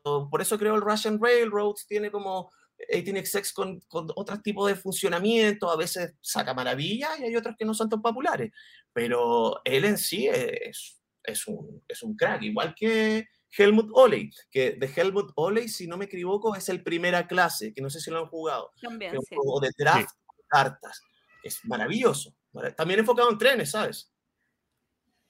Tienen cierta obsesión. y eso, así que bueno. Oye, eh, estamos llegando al final de esta conversación reveladora que nos ha quitado algo de nuestra ignorancia, algo de, nuestra, eh, de nuestro estado no sapiente de este mundo nuevo. Así que, eh, Francisco, yo te voy a pedir que antes de despedirte, no, les voy a dar un consejo al que se quiera meter al mundo de los 18XX. ¿Qué le, qué le dirías a estos moguls de lo, del mundo de los 18XX que se quiera meter? Yo les aconsejaría, aunque no es para mí lo más ideal, solamente lo, lo aconsejo en mi gusto como aprendizaje, yo les aconsejaría la plataforma. En algún momento, si no sé si lo pueden pues, comentar en alguna parte que he escrito, ya lo dije, pero lo repito, 18xx.games, games, es la mejor plataforma para poder aprender y como para poder sacar dudas y no tener como todo este mareo de la repartición de plata, de reglas, se puede hacer esto o no, estar pescando el manual, porque eso es tedioso. Cuando estáis toda una partida pescando el manual y como que no lográis como fluir en el juego, puede matarte el juego. Yo aconsejaría que partieran por la plataforma con juegos básicos introductorios, que también puedo dejarlo en algún link, en alguna parte que son 1800 Chesapeake el 46. Y en base a eso ir escalando un poco. Conozco gente que partió con los más pesados, no sé cómo diablos lo hizo, pero yo no lo aconsejo. Yo aconsejo partir por los más cortitos, los más fáciles y ojalá, como les digo, en la plataforma, porque es súper amigable, quita todas las dudas, te, te deja poder pensar en vez de estar tan preocupado en las reglas. Sí, en ese sentido, o sea, para comenzar, solo recomiendas esos juegos. O sea, me refiero a comenzar sin que alguien te acompañe tomado de la mano, porque tomado de la mano eh, es, mucho más fácil tener un acercamiento a uno de estos juegos. Eh, ahora, yo te presento un desafío. Dime, dime. ¿Cuándo va a ser un evento de 18XX? Oh, bueno a mí me encantaría participar de uno como los que hacen en Europa, pero, o que bueno, crear uno, claro, acá sería totalmente genial. Aunque vayan ocho personas. Sí, de hecho, mi casa, bueno, yo vanidosamente, perdón, le digo la catedral. La catedral siempre se puede venir acá a jugar, de hecho están todos invitados, de hecho eh, al, al, Dani o al Carlos, cuando alguien quiera aprender, yo me motivo, pero inmediatamente, o sea, cuando sé que alguien quiere jugar 18xx, yo dejo todo el juego seteado, preparo y aparte, como que funciono como profesor también, como les comentaba antes. Juego también enfocado en él. Le, aviso si está tomando malas decisiones, le aviso qué va a pasar si es que no hace tal y tal cosa. Entonces, como que trato de, darle una, en vez de de hacerlo tira, digamos, en el juego, trato de hacerlo un poco más ameno para que le agarre el gusto. Claro, buen vendedor. Pero sí, cuando gusten, podemos hacer un evento acá. Tengo un par de mesas que podemos ocupar y hacer quizás dos tableros al- a, la vez. Pero yo feliz, y mi jugar en XX es una maravilla. Sin duda. Oye, eh, ha sido una, una gran conversación, Francisco. Te quiero agradecer, o te queremos agradecer. eh, y mucha suerte. Ojalá que no se te corra la tinta del tatuaje. Y nos vemos por ahí. Muchas gracias, Francisco. Nos vemos, un placer, gracias por la invitación. Genial conversar con ustedes y aguante los 1800. Eso.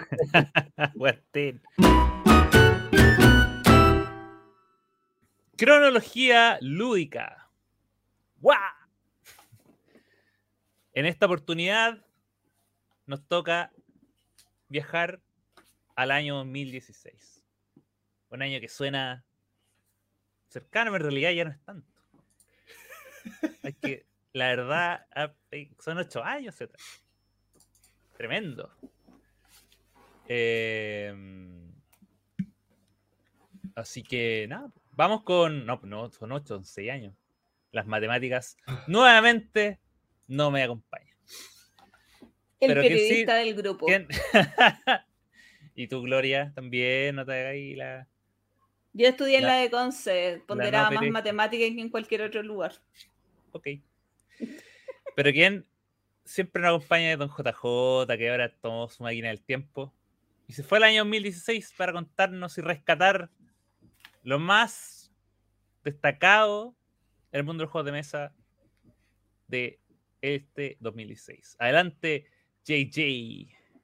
Hola amigos del entreturno y bienvenidos a este nuevo periplo lúdico en que viajaremos al año 2016 para descubrir que fue uno de los mejores años de la vida para los juegos. Una maravilla misteriosa, algo sensacional. Pero bueno, sin tantos epítetos grandilocuentes, partiremos desde lo más light hasta lo más pesadito porque 2016 fue año de grandes, grandes fillers y juegos familiares a su vez. Quiero partir hablando de Ticket to Ride Rails and Sales. Es un Ticket to Ride más, ustedes dirán. Pero ¿por qué viene en caja tan grande, tan pesada? ¿Por qué incluye barcos? Bueno, este Ticket to Ride es distinto. Eh, primero, partamos de la base que no solamente tienes trenes, tienes barquitos. Que ahora tienes dos tipos de cartas de dónde elegir y cómo rellenar tu mano. De que hay nuevos comodines y que hay nuevas rutas por conectar y nuevas formas de destino. Eh, bueno, las veces que lo he jugado siempre ha resultado, a la gente le encanta, pero muchos piensan que es como una expansión, como una mini variante. No es así. En realidad es un juego por sí solo muy entretenido y que vale la pena probar, aunque un poco caro, si ustedes saben. Bueno, otro de los juegos que me llamó la atención del 2016 es el relajante Lotus. Ilustraciones maravillosas. Un juego tan simple donde vas a ir eh, armando flores, poniendo sus pétalos en la forma eh, de los es, difícil de explicar, pero uno va poniendo las cartas en, el, en la mesa eh, como siguiendo el patrón de los pétalos de las distintas flores que pueden tener 3, 4, 5, 6, 7 pétalos. Y hay eh, bonificación para el que puso la mayoría de pétalos y para el que puso el último pétalo. Y que te va a dar quizás algún poder especial por ahí. Muy entretenido y relajante. Un juego que está en esta categoría, pero no es para nada relajante, pero es frenético, gritón, increíblemente chistoso, es el maravilloso e inigualable Happy Salmon. Tienes que descartarte de tus cartas, al igual que el resto, y lo harás chocando puños, eh, haciendo el saludo al salmón, intercambiando de lugar en un juego realmente rápido, divertido y que siempre saca carcajada. Se los recomiendo a ojos cerrados. Otro juego que salió en 2016 y que tengo que mencionar es el Plenus o Encore o Nochmal. Yo no soy muy dado, para serles muy sincero, a los Roland Wright. Pero este en particular es relajante, al igual que el Lotus. Em, es una especie de Tetris donde tú vas a ir llenando una cierta combinación de eh, dados y colores en un tablerillo, en una hojita, eh, que va, eh, donde vas a ir rellenando esas combinaciones. Y vas a ir recibiendo puntos por colores completados, eso se da más o menos al final del juego, pero además por columnas completadas. Y mientras más alejada la columna está desde el punto inicial del juego, que es al centro de la hojita, ganarás más puntos. Muy entretenido, a mí me encanta. Otro juego que la verdad no me encantó, pero tengo que nombrarlo, y no me encantó porque soy muy malo para este tipo de juegos, es un juego de destreza física que se llama Tokyo Highway. Y el Tokyo Highway es una rareza, es una ciudad que se arma con pilotes, no una ciudad, como una carretera, una autopista gigante, interminable, que se arma con palitos de lado, unos pivotes y unos autitos que con unas pinzas tienes que poner en estos caminos, que se van a ir apilando y que si pasas por arriba o si pasas por abajo, dependiendo de la regla, podrás deshacerte de más pilotes que te harán ganar. La verdad es un juego em, que, bueno, como es un juego de destreza física, algo que yo carezco por absoluto, em, bueno, hay gente que le puede gustar, hay gente que no. Pero bueno, es un juego que hay que mencionar. 2016 también fue el año de la reedición de Robo Rally. A mí el Robo Rally, creo que lo he comentado en otras ocasiones, no es lo mío, pero hay mucha gente que lo adora porque aguanta muchos, eh, un grupo grande de jugadores. Eh, ¿Qué me pasa con el Robo Rally? No me gustan los juegos de programación en general, de programación de acciones son un poco frustrantes, pero a la gente le gusta y por eso lo menciono acá. Ya debo de reconocer que no he jugado la reimplementación, he jugado la versión original del año de la Cocoa. Pero bueno, así las cosas. Ya, pero si nos ponemos un poquito más densos, más elaborados, el público objetivo de este eh, entretenido podcast, hay que mencionar, hay que mencionar a la elite acá. La Elite está por Terraforming Mars, ¿cierto? Juego que a mí me gustó, no me volvió loco como a todo el mundo, pero me gustó. Eh, ¿Dónde vas? Eh, bueno, tienes que terraformar Marte y vas a ir consiguiendo proyectos que pueden ser desde plantaciones, bueno, distintas cosas, son miles de cartas. Y con habilidad e ingenio vas a poder ir desarrollando el planeta, haciéndolo crecer. Eh, yo pensé que iba a ser un poquito distinto el juego, algo de conocimiento de las cartas requieres para que el juego realmente sea fascinante. Em, los newbies como yo en ese juego no lo disfrutamos tanto si jugamos con jugadores experimentados, pero bueno, es un gran juego, al menos para la opinión del mundo. No pasa eso con el Scythe, otro juego que primero hay que hablar de las ilustraciones que son realmente fascinantes, son de película de película. Eh, y en este juego que, que, bueno, tiene expansión, tiene combate, tiene eh, desarrollo de tecnologías, es realmente un juego que puede jugarse violento, puede jugarse pacífico, eh, pero por sobre todo es un juego interactivo. Em, yo creo que es, sinceramente, a mi gusto, de los mejores juegos jamás diseñados. Em, me encanta me encanta.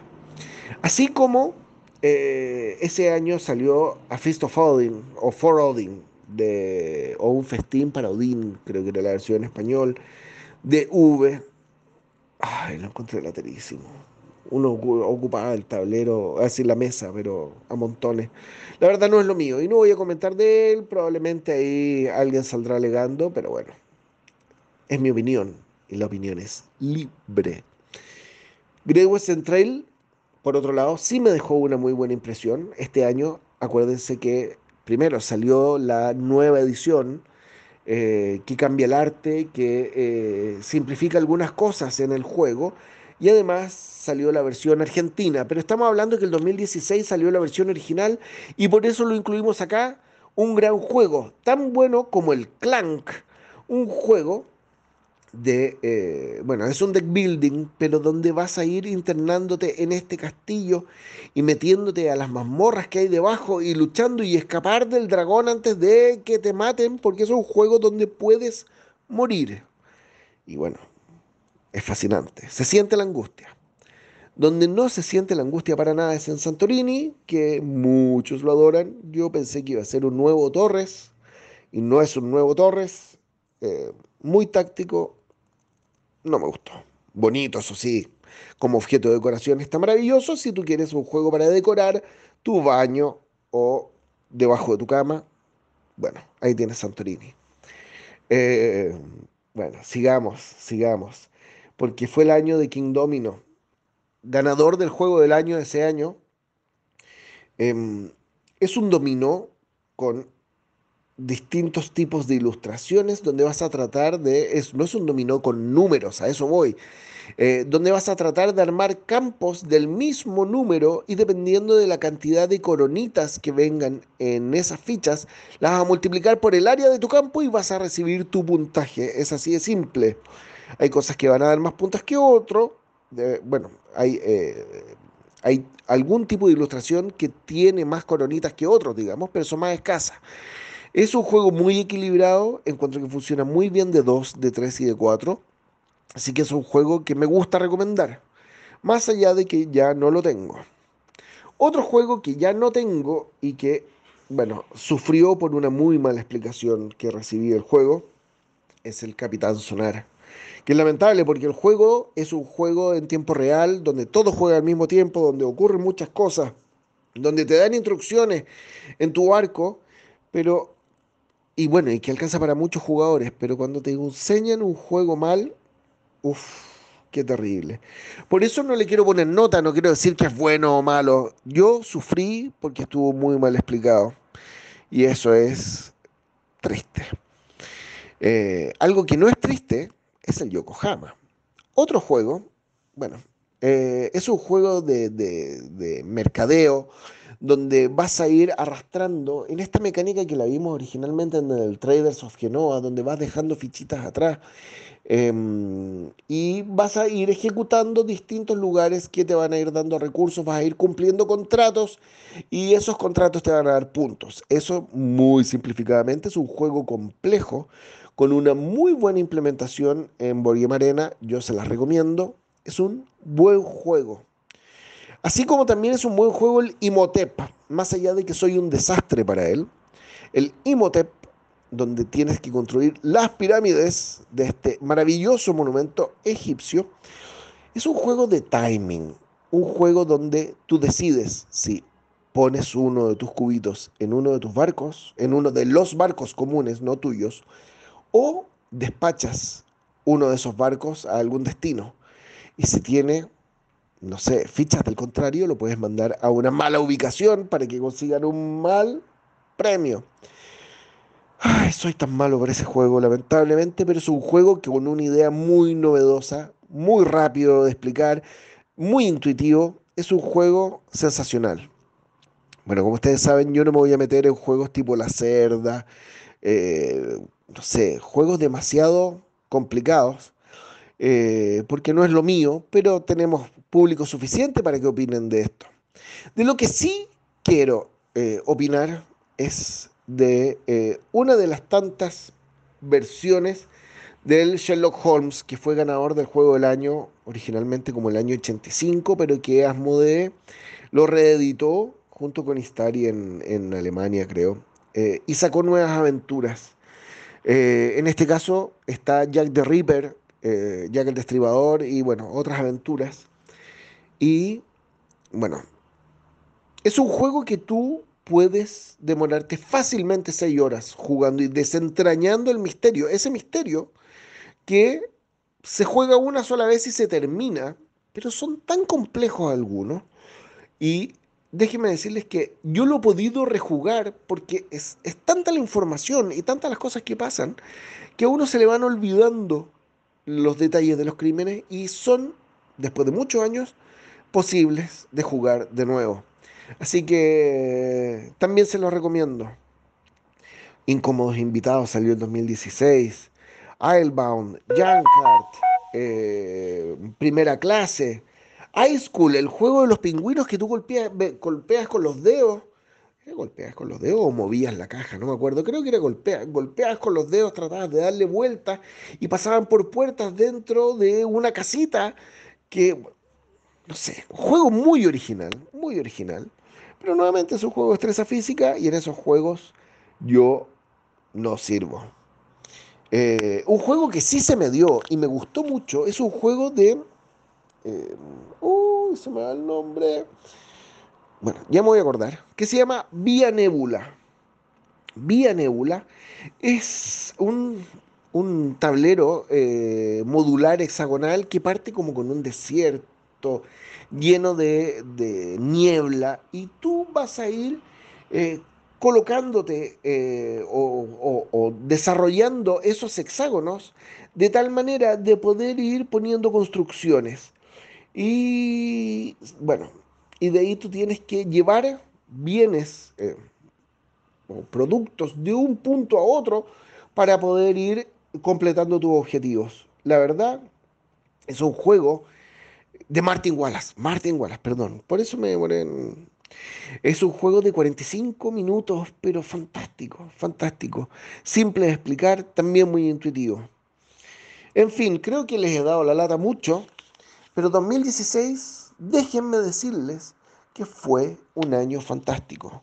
Ahora, peleense tranquilos con eligiendo a sus mejores juegos. Yo ya les dije los míos. Se me quedaron mucho fuera, les advierto. Pero vale la pena recorrer este 2016. Uh, uh. Oye, antes de comenzar los top, yo debo decir que este año para mí fue tremendo porque fue el año en el que comenzó Carta de Trampa. O sea... Podcast difunto de nuestro amigo Axel. Por lo tanto, es ya el año en que ya estaba entregado. Oye, pero Axel, este año comenzó el entreturno. y además es el año en el cual ya empecé a ya tengo juegos que compré el mismo año que salieron. Tengo juegos que fuiste, fuiste en parte la inspiración de Pancho, porque Pancho siempre hablaba de carta de trampa y siempre decía, nosotros tenemos que ser como carta de trampa. Pero, Espero que no se haya referido eso, espero que no se haya referido a que duraron 10 capítulos, pero. Claro. Oye, pero todavía pueden escucharlo en su plataforma favorita. Bueno, pero antes no existía Spotify, así que solamente en ebook. Está solo en ebook, sí. Oye, eh, yo el 2016 fue el Spiel y el 2016 comenzó el entreturno. Y adivinen en qué mes. En noviembre. Oh, o sea, este, este cronología lúdica más mágico imposible. De hecho, de hecho, me acuerdo de que varios de los juegos 2016 que, que aparecieron y jugué fue porque la gloria fue al Spiel. Recuerdo ver los que los trajo justito. Pero vamos con el top 3. ¿Habrá de esos juegos en este top 3?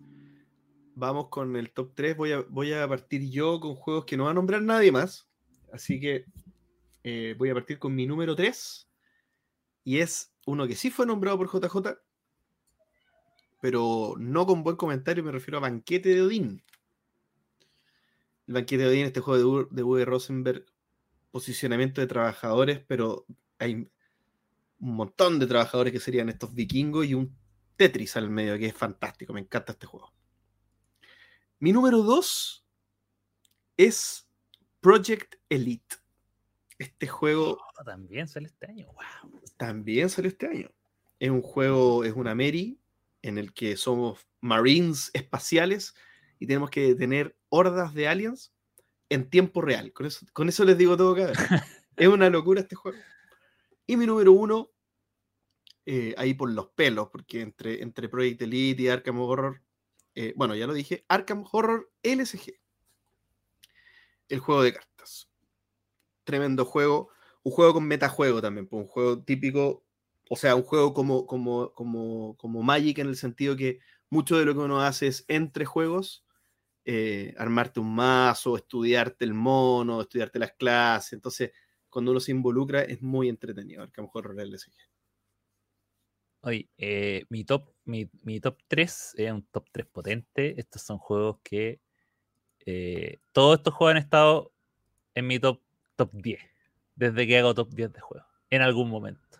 Y hay uno de ellos que se mantiene.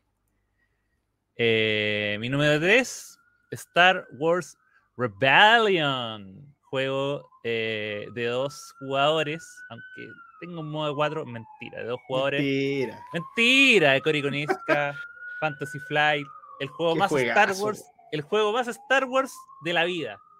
No, es, es el tope, es lo que cualquier fan de la saga hubiese querido soñar. Eh, es todo, es todo. Así que eh, un juego de esos que hay que juntarse, que es tan fiel a las películas, a la trilogía original, que dura lo que dura ver la trilogía original. o sea, uno puede o ver las películas o sentarse a jugar Star Wars Rebellion. Tremendo juego. Mi número 2 es un juego de carreras. Corre, corre que te pillo con Flame Rouge. Juego de Asgard Harling Grane Ruth que este año está pronto de sacar un juego que ahí está. Le ganará, lo superará Hit por mientras, hasta que Hit no salga y lo pruebo con mis manos, Flame Rouge. Ahí está. Quizás mi juego de carrera favorito. No sé, no. El otro día probé otro que me gustaba y estaba ahí entre medio, pero. Pero Flame Rouge siempre. Siempre ahí presente. Dos a cuatro jugadores. Increíble juego de carreras de bicicletas. Pero el número uno indiscutido, indiscutido, indiscutido. También de dos a cuatro jugadores. Diseñado por Cristian Martínez. Publicado por Matagot Inis. Inicito. Inicito. Juego más lindo que el mundo. Este juego de. eh, de, de bien, bien confrontacional, con una mecánica de draft de cartas que es lo que hace que te. que es lo que permite determinar las acciones que va a tomar en el, en el turno. Y donde hay que explorar y ampliar un mapa. Y, y tiene bastantes sistemas que eh, lo hacen bien agresivo. Bien para un lado que puede ir para un lado en un momento y se va para el otro en otro momento. Y lo amo con todo mi ser. Nunca saldrás de mi top 10, Inis querido, de mi corazón. Manso año, manso año. Yo difiero mucho con todos ustedes, incluyendo JJ. Yo lo encuentro un año muy malo. ¡Upa! De hecho, a mí me cuesta hacer mi top 3 y después voy a explicar, después de hacer mi top 3, voy a explicar eh, Guau. algunas cosas súper relevantes de ese Espera. año para mí. Piense que yo tuve acceso privilegiado a los Sí, juegos de ese año. imagínate. La Gloria debería tener mayor cantidad de material que nosotros. a, hecho, mí me, co- tengo- a, a mí me costó porque eran muchos juegos muy buenos. Y l- después lo voy a mencionar los que quedaron afuera, pero, pero Gloria.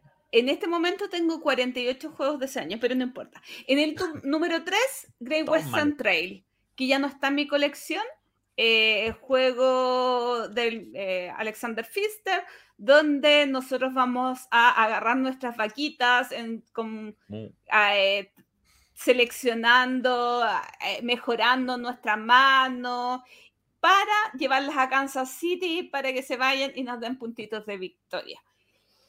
El número 2 realmente me encanta, fue una sorpresa este juego. Es muy livianito, es Honchu, un juego de solapar cartas con un sistema de subastas donde tú eliges a través de esta subasta eh, qué carta vas a llevar a tu zona de juego para colocarla arriba o abajo y que eh, por extensión, por cada terreno te puntúa de manera diferente. Y mi número uno, un juego que solamente se puede jugar una vez, pero que ya hay como 20, 30, 50, no sé cuántos hay. Exit. Si me hicieran elegir uno, La cabaña abandonada, de los tres primeros, me encantó. Y la verdad es que, aunque son experiencias súper complejas para un- una inteligencia media, eh, son súper agradables. A mí, me- cuando los probé, cuando supe de que existían, me encantó la idea. Cuando los probé, me volaron la cabeza. Problema, no los podría jugar sola y me gustaría jugarlo con un equipo capacitado, eh, tanto para resolverlas como que igual es complejo el trabajo en equipo. Igual es complejo el uso del material. Entonces tienes que tener mucha química y respeto con la gente con las que puedes ir resolviendo un exit. Pero eh, exit es mi número uno. Y voy a seguir yo hablando, porque sí, porque creo que el 2016 es un mal año para mí. Voy a partir. Juegos que compré y vendí. Great Western Trail. Lorenzo el Magnífico. Después lo volví a comprar, pero lo vendí. Role Player. Lo vendí. Quadropolis no lo he vendido, pero está ya se fue a la pila de juegos que se vende. Primera clase, lo vendí. ¿Lo volví a comprar? Sí, pero lo vendí. Burgundy, el Castillo de Borgoña, el juego de cartas, lo vendí. Cottage Garden, lo vendí. Railroad Revolution, lo vendí. Horvik, lo vendí. ¿Lo volví a comprar? Sí, pero solamente de coleccionista. No porque considere que el juego es bueno. Y así quizás me quedan otros juegos que compré y vendí. Entonces, mm, a mí no me convenció este 2016. Oye, bueno, siguiendo con, con, lo, maravilloso que ha sido este año, como comentó Gloria. Eh, yo creo que sí se quedaron algunas cositas fuera que vale la pena nombrar, eh, más a modo de bitácora también. Eh, el 2016 fue el año en que salió Mex vs. Minions, que es este juego gigantesco de Riot Games, que es la incursión en los juegos de mesa del gigante de los juegos MMO, ¿cierto? De, de LOL, digamos y, es un juego sobreproducido que en su momento costó 50 dólares y que ahora es imposible conseguir, pero... Absurdo. Yo lo compré porque era absurdo el precio. Absurdo. Absurdo. Absurdamente barato. Absurdamente, barato. Sí, no, yo lo compré, fue como, eh, esto, nunca más en mi vida voy a poder comprar tanto plástico por tan poca plata. y lo tengo, y me acuerdo que llegué al, al, al Kraken con una caja gigante porque lo fui a buscar ese mismo día. No lo jugamos, obviamente, ahí, pero estaba con mi Mex vs. Comprado el mismo 2016. Oye, también el 2016 salió Seafall, que es el juego Legacy de los barquitos, que no, tengo a mano quién es el, diseñador, eh, pero que pintaba, tuvo mucho boom y cuando salió tampoco tuvo mucho éxito. De hecho, hasta el día de hoy es un juego que que pasó sin pena ni gloria. De hecho, De Beer, en el último De Beer News eh, que hizo en Córdoba, em, tomaba, hacía como broma que a todos le regalaban un juego y un Sinful, porque mm. les fue pésimo. Creo que todavía les quedan muchísimo en bodega. Oye, eh, también es el año de frutas fabulosas. Eh, este oh. juego de. Uy, ¿cómo se llama? ¿El pelo verde? Eh, Friedman Freeze. De Friedman Freeze. Doble F. Que está, que, está bueno, es un juego innovador, el, que tiene este sistema de fábula en el que el juego va evolucionando y es el mismo en cuanto a mecánicas, pero las, cartas que, son el tablero, que son seis, los animales van rotando. Entonces, cuando tú abres el juego después de haberlo jugado varias veces, es otro el tablero, otro las acciones. Un juego bien interesante. Y voy a decir, dos más, dos más.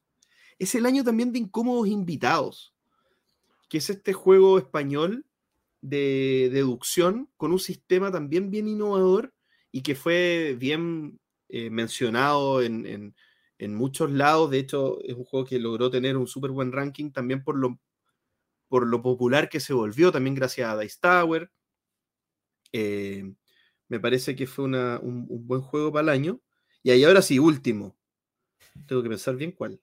Ya voy a hacerle una mención a un juego argentino que me encanta, que se llama Cultivos Mutantes, un juego que me presentó Pancho y que me lo terminé comprando porque la verdad estuvo bien simpático y tiene una mecánica bien interesante que es movimiento, como desplazamiento de trabajadores. En el fondo tú juegas tu trabajador y el trabajador bloquea, pero cuando después tú lo vas moviendo a, otra carta y, y, desbloqueas la que estás. Entonces, en el fondo, tú, anticipas cuándo el otro va a salir de un espacio para poder usar una acción. Bien, bien interesante la mecánica, cultivo mutante del juego argentino. Eh, mira, yo estoy haciendo acá una estadística especial porque estoy viendo todos los juegos de mesa que compré por Amazon el 2016 y son como, como 20. No, sí, ya está, ya está. ya, uy, pero Dios mío. Ya está impedido. No, está bellísimo. Yo voy a mencionar acá juegos, de hecho, juegos que jugué el 2016. Todos estos juegos los jugué en el 2016. Y tres de, los tres primeros los compré el 2016. Y el último lo jugué, pero no lo compré. El primero de ellos es eh, Not Alone, un juego. Eh, ¿Qué antiguo es? Es así antiguo.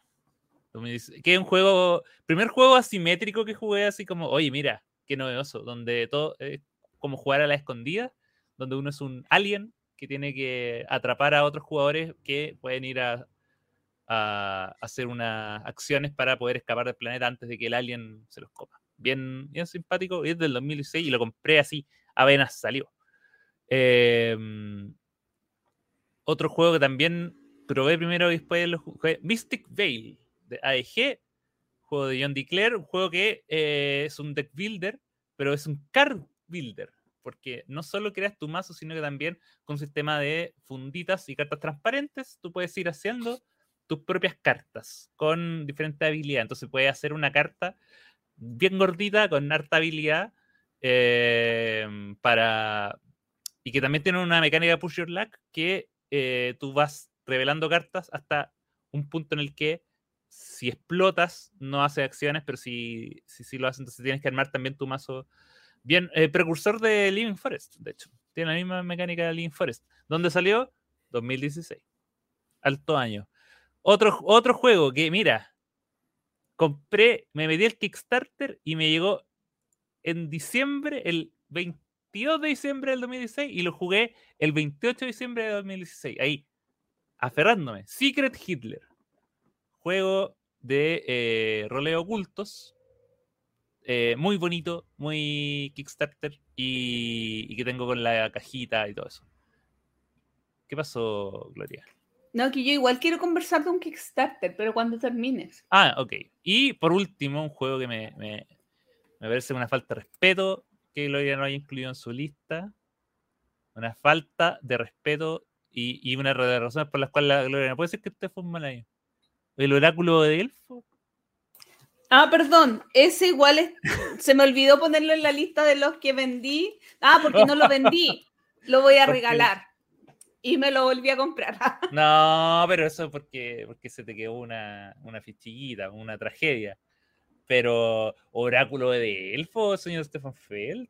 Ese lo jugué por primera vez el 2006 gracias a Gloria, pero nunca lo compré hasta este año que estuvo en oferta, que ahora lo tengo en español y ahora lo puedo disfrutar cuando quiera. Así que que nadie venga a decir que nadie venga a decir que el 2006 fue un mal año, eso fue increíble.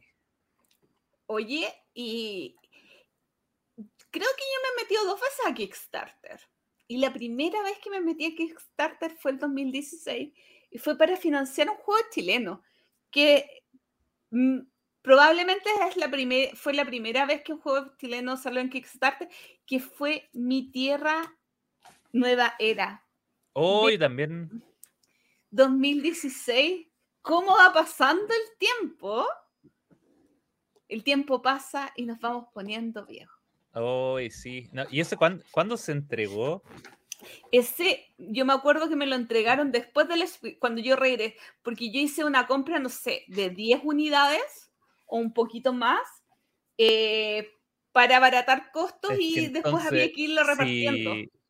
Si, fue, si se entregó el mismo 2016, entonces también fue el año que, que conocí a la Ketty, que fui a la casa a buscar el juego. sí. Eh, ah, sí, creo que.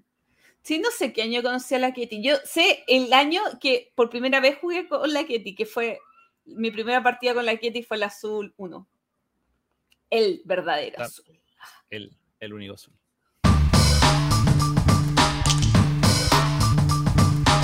El entreturno responde. Amiguito Axel, ¿cómo nos fue con las preguntas? Nos fue bien, tenemos preguntas en las plataformas de el Instagram y Facebook que vamos a proceder a leer de inmediato. Vamos a partir con Instagram. Eh, la ruta del Meeple nos dejó varias preguntas. Una de ellas ya fue contestada. Pero contestémosla de nuevo. Pero contestémosla de nuevo. La pregunta: ¿las veremos en alguno de los eventos de ir en noviembre? Corto. Sí. Sí. Sí. Listo. Pregunta de nuevo: ¿volverá la sección de reseñas? ¿Quién quiere contestar? Ya, yo voy a contestar. Sí, pero eh, lo complicado de la, de la sección de reseña es que los tres tenemos que haber jugado el juego varias veces y compatibilizar eso a veces se nos hace un poco complicado. Eh, tener tiempo como para que los tres hayamos probado el juego y, a y que al menos uno lo haya probado harto para que tenga eh, eh, con- conocimiento como sustancioso. Entonces, ese, ese es como el problema que, que nos da esta sección, que eh, la hacemos cuando podemos porque eh, los tres hemos tenido, te- hemos tenido experiencias significativas con un juego. No sé si alguien quiere agregar algo más. Estoy de acuerdo. Adhiero, suscribo. Y, y por mientras pueden leernos en review también. Oye, hace mucho que no hago review. Yo, yo he estado actualizando ahora, yo soy el que he estado más corriendo. Y la ruta del Maple también nos dice, ¿a qué editorial de juegos de mesa mejorarían su distribución en Chile? Imaginen que no existe Amazon. Mm. Eh, Alea, pues, obvio. Ravensburger. Siempre un misterio. Siempre no- nunca se sabe si van a llegar, si no van a llegar, que cuáles llegan, Mm. que quiénes los traen. Entonces yo quiero certeza. A mí me gustaría certeza, es decir, van a llegar siempre.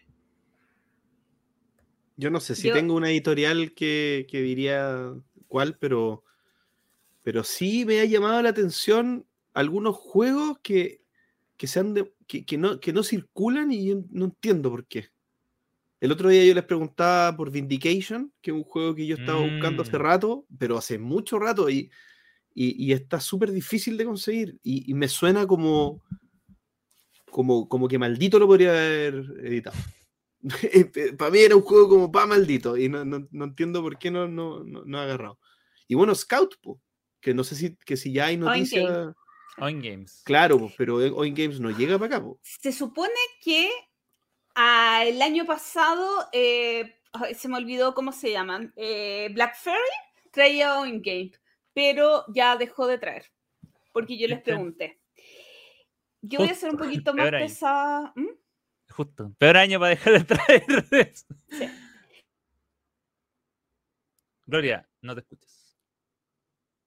Te pasó de nuevo, probablemente. No. No te escuchas, Gloria. Así que por mientras vamos a decir, Axel, ¿por qué, por qué es tan bueno Scout? ¿Me escuchas? no. Ahí sí. Ya. Ahí está. Eh, yo voy a ser un poquito más crítica, más que pesada. Yo creo que todavía las distribuidoras acá en Chile no están haciendo el trabajo óptimo. El Devir tiene que mejorar sus tiempos de llegada de los juegos. Hay juegos que tienen diferencia de tres meses con España o que no llegan a las cantidades suficientes. Master Games tampoco está dando... Hablamos de que igual son nuevos, pero ya tienen un año, tampoco están dando como el, el tiempo eh, que a nosotros como consumidores nos gustaría tener los juegos.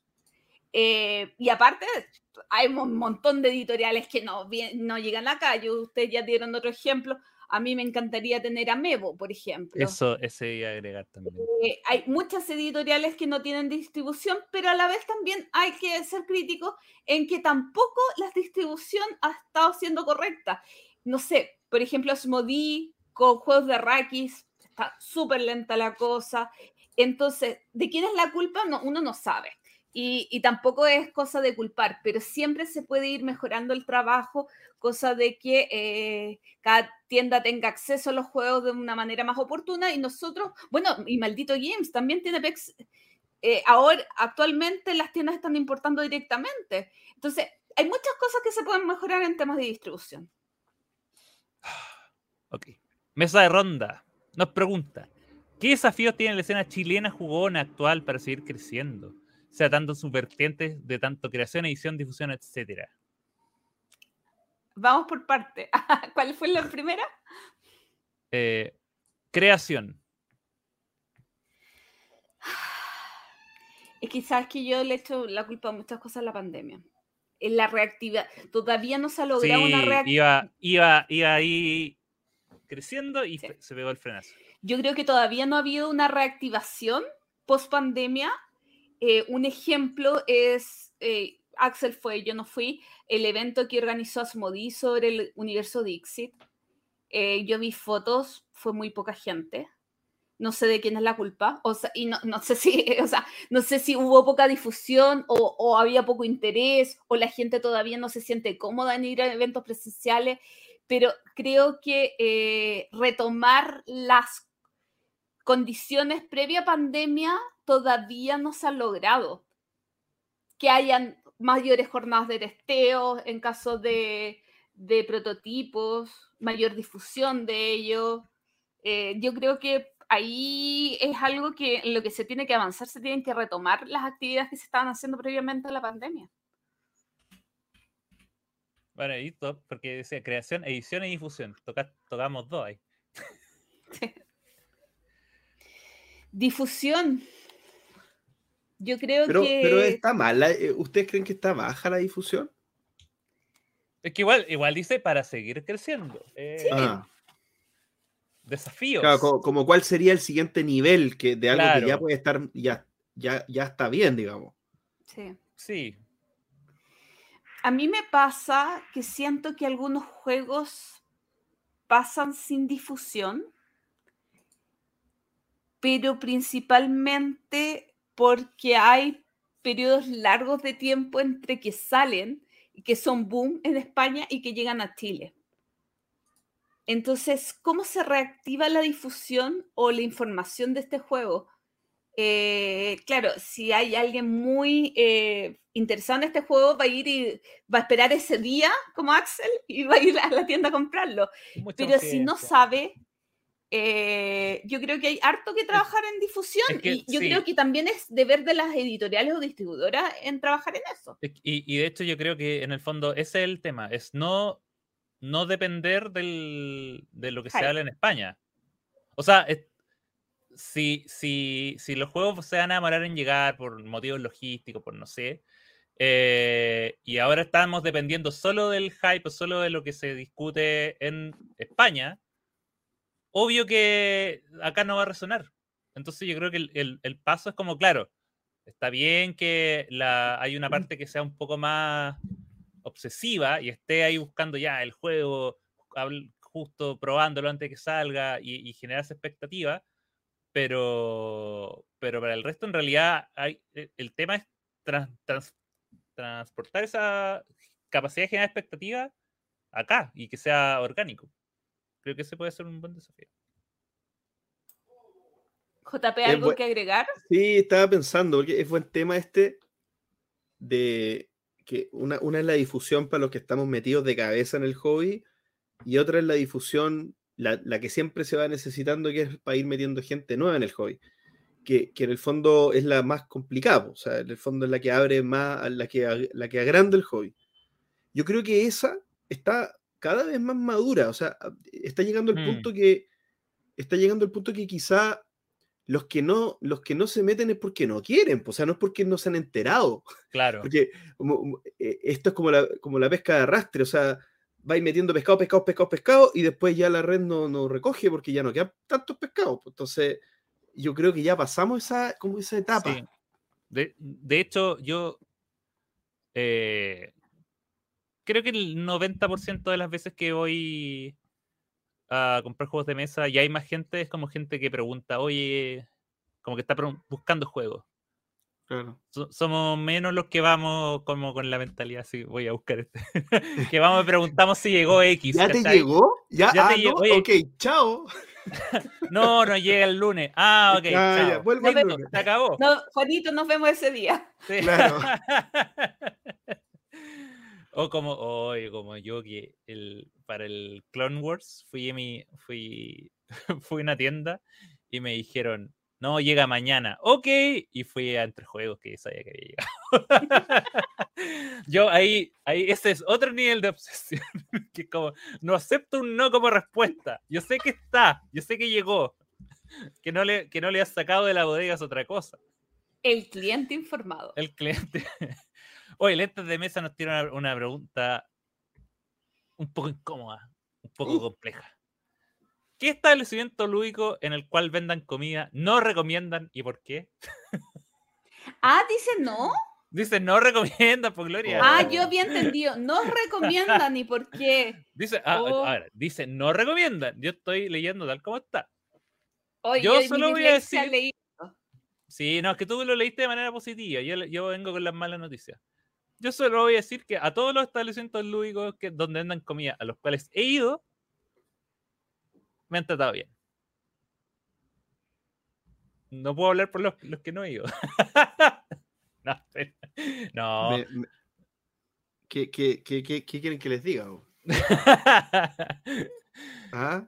Vendría muy de cerca la recomendación. sí. No, pero eh, yo creo que esta pregunta media, en- media en broma que nos hacen nos da pie sí, solo- para decir, para no responderla y responder otra cosa, que es que son, son todas buenas, po, son todas buenas, porque todas cumplen un rol de, de difusión también. Pues si parte de la misión que se hace también es que la gente que entra a comer se encuentra con esto. ¡Oh! ¿Qué es esto? Y, y es una manera linda de descubrir el hobby, así que son todas positivas. Y todo- todos los cabros lo, lo hacen muy bien. Me han contado, me han contado. Yo no, yo no sé bien en realidad cómo es, pero todos lo hacen muy bien. JP, ¿de verdad vas a contestar eso? ¿Por? O sea, o yo contesto, yo soy policía malo, o no contesto. ¿Pero cómo?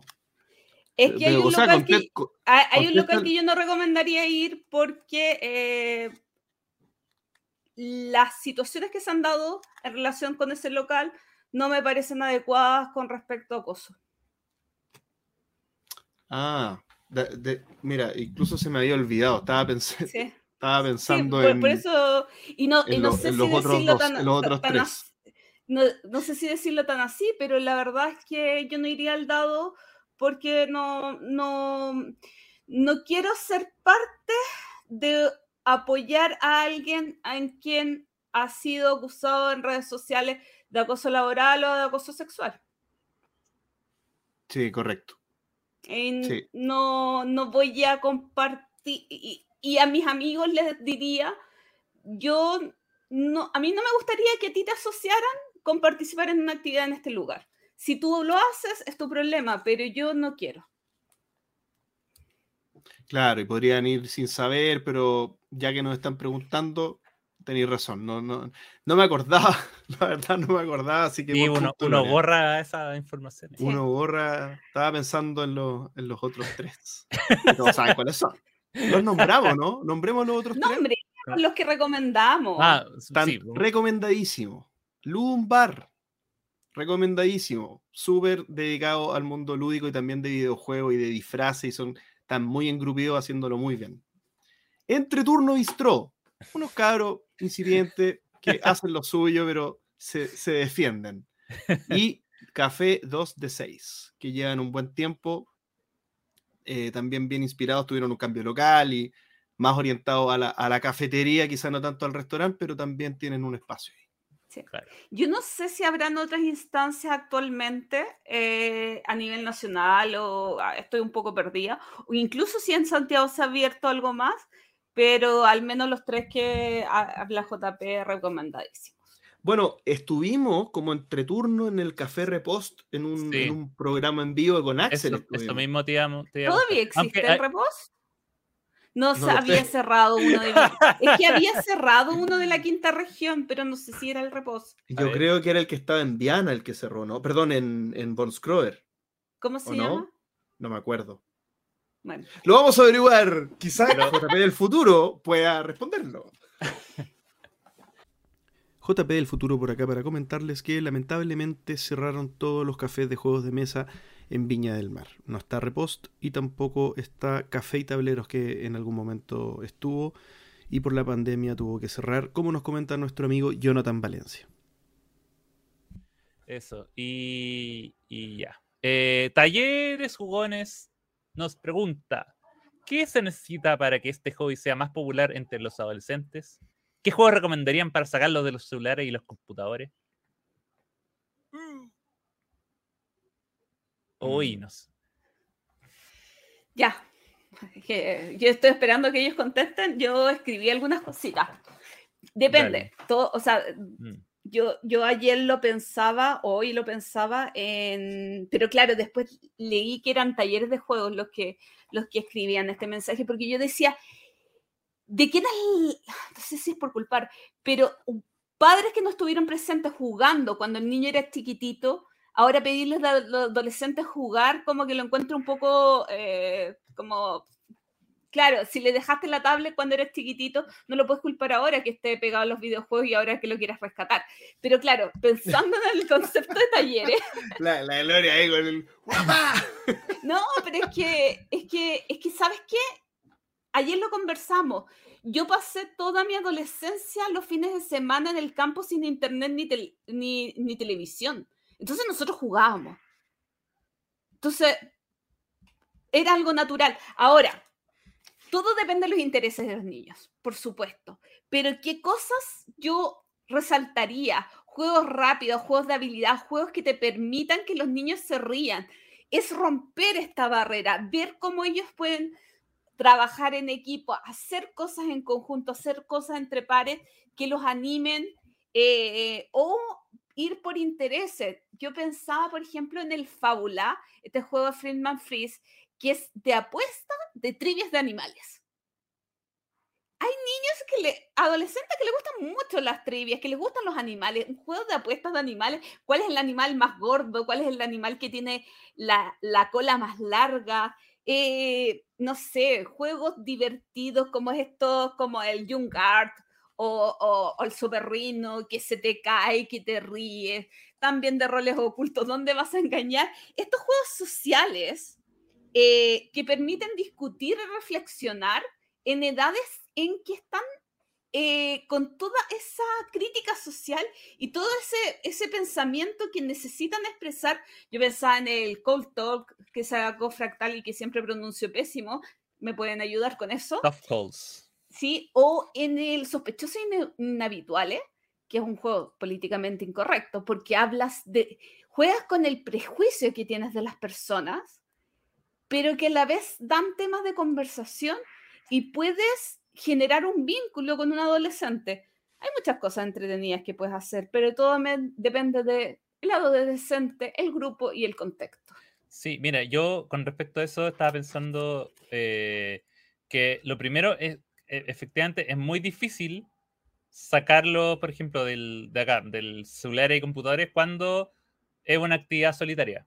En el fondo, eh, tiene que haber un compromiso de acompañarlo. En el fondo, es los juegos de mesa son una actividad social y por lo tanto, eh, más que el juego, está primero, ante todo, la- disposición a jugar eh, que puede ser con la familia y también con otro amigo. Y ahí yo en particular pensaría, por ejemplo, en los juegos que se están jugando y que son populares, por ejemplo, entre adolescentes de manera digital y mostrar los juegos de mesa que lo inspiraron. Por ejemplo, el Among Us eh, es, es básicamente un juego de roles oculto y, y tú le puedes decir, ya, mira, esto está, pero esto lo puedes jugar con tu amigo y en vivo, y reírte y jugarlo en una mesa. Y no necesariamente tener que hacerlo por internet.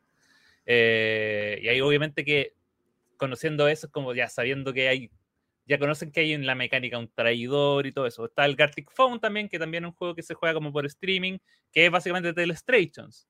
Entonces también pensar en los juegos que están populares en el momento y eh, llevarlos análogos a- al, del, mundo de los, de los juegos de mesa, no por temática, sino que por mecánica.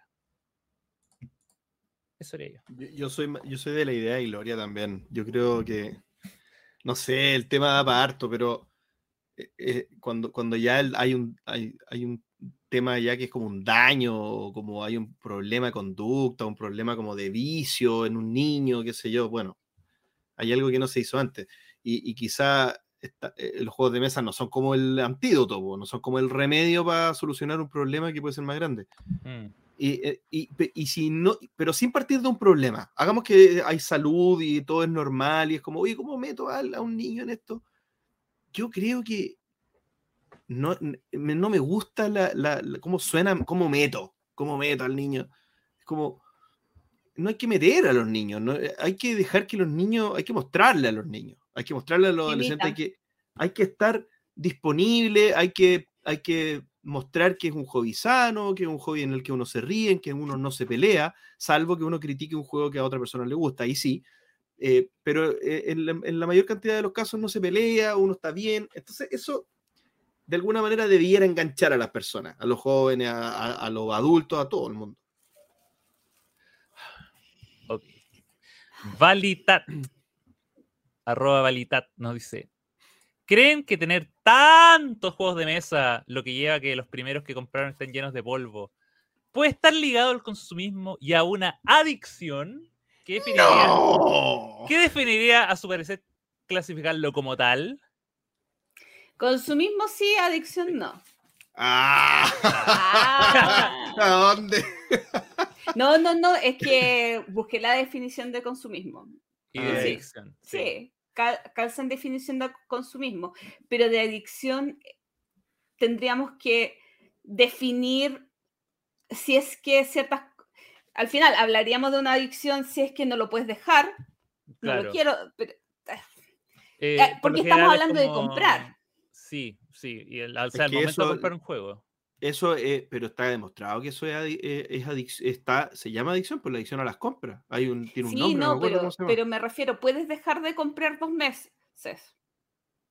Juego. Puedes dejar de fumar dos meses también, pero eso no quita que ti, como con tiritones. po. Sí, ah, pero ¿qué es lo que queremos criticar como por el concepto de, de adicción? Eh, ¿Es el hecho de tener? ¿Es el hecho de comprar? De comprar. po.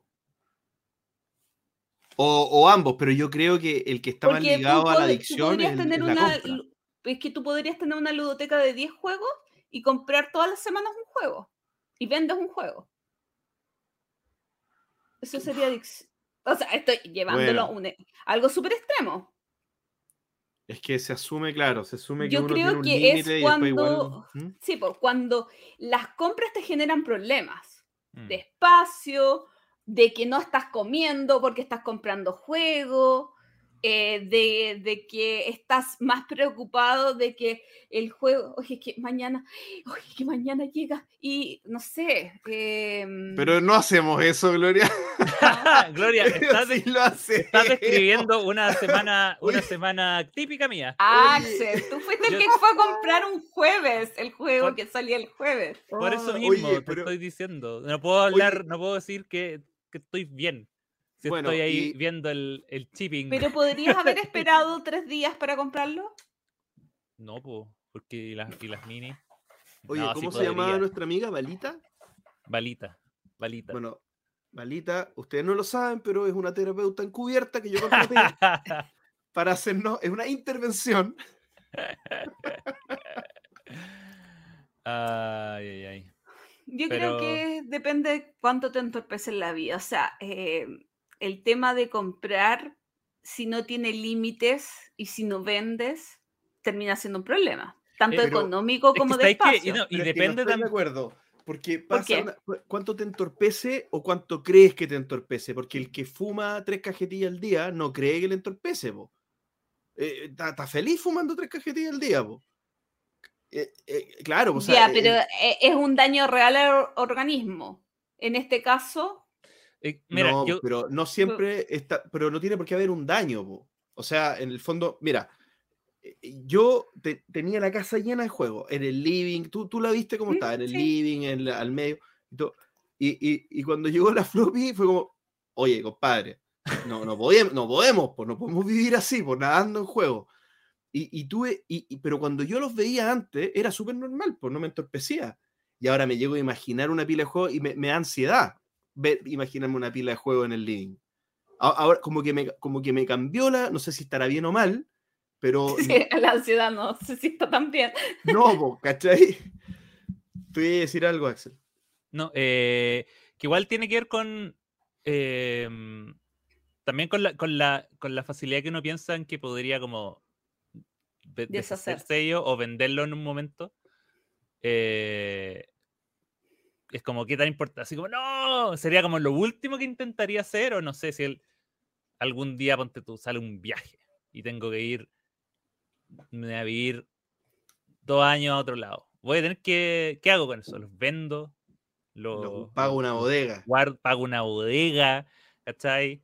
Eh, un montón de cosas que, por ejemplo, en mi caso, yo los que no vendo es porque me da lata el proceso de venderlos. Me da lata como ir al metro, pero tengo varios juegos de los cuales me desprendería fácilmente. O sea, para mí sería muy fácil como poder dejarlo en un lugar, ¿cachai?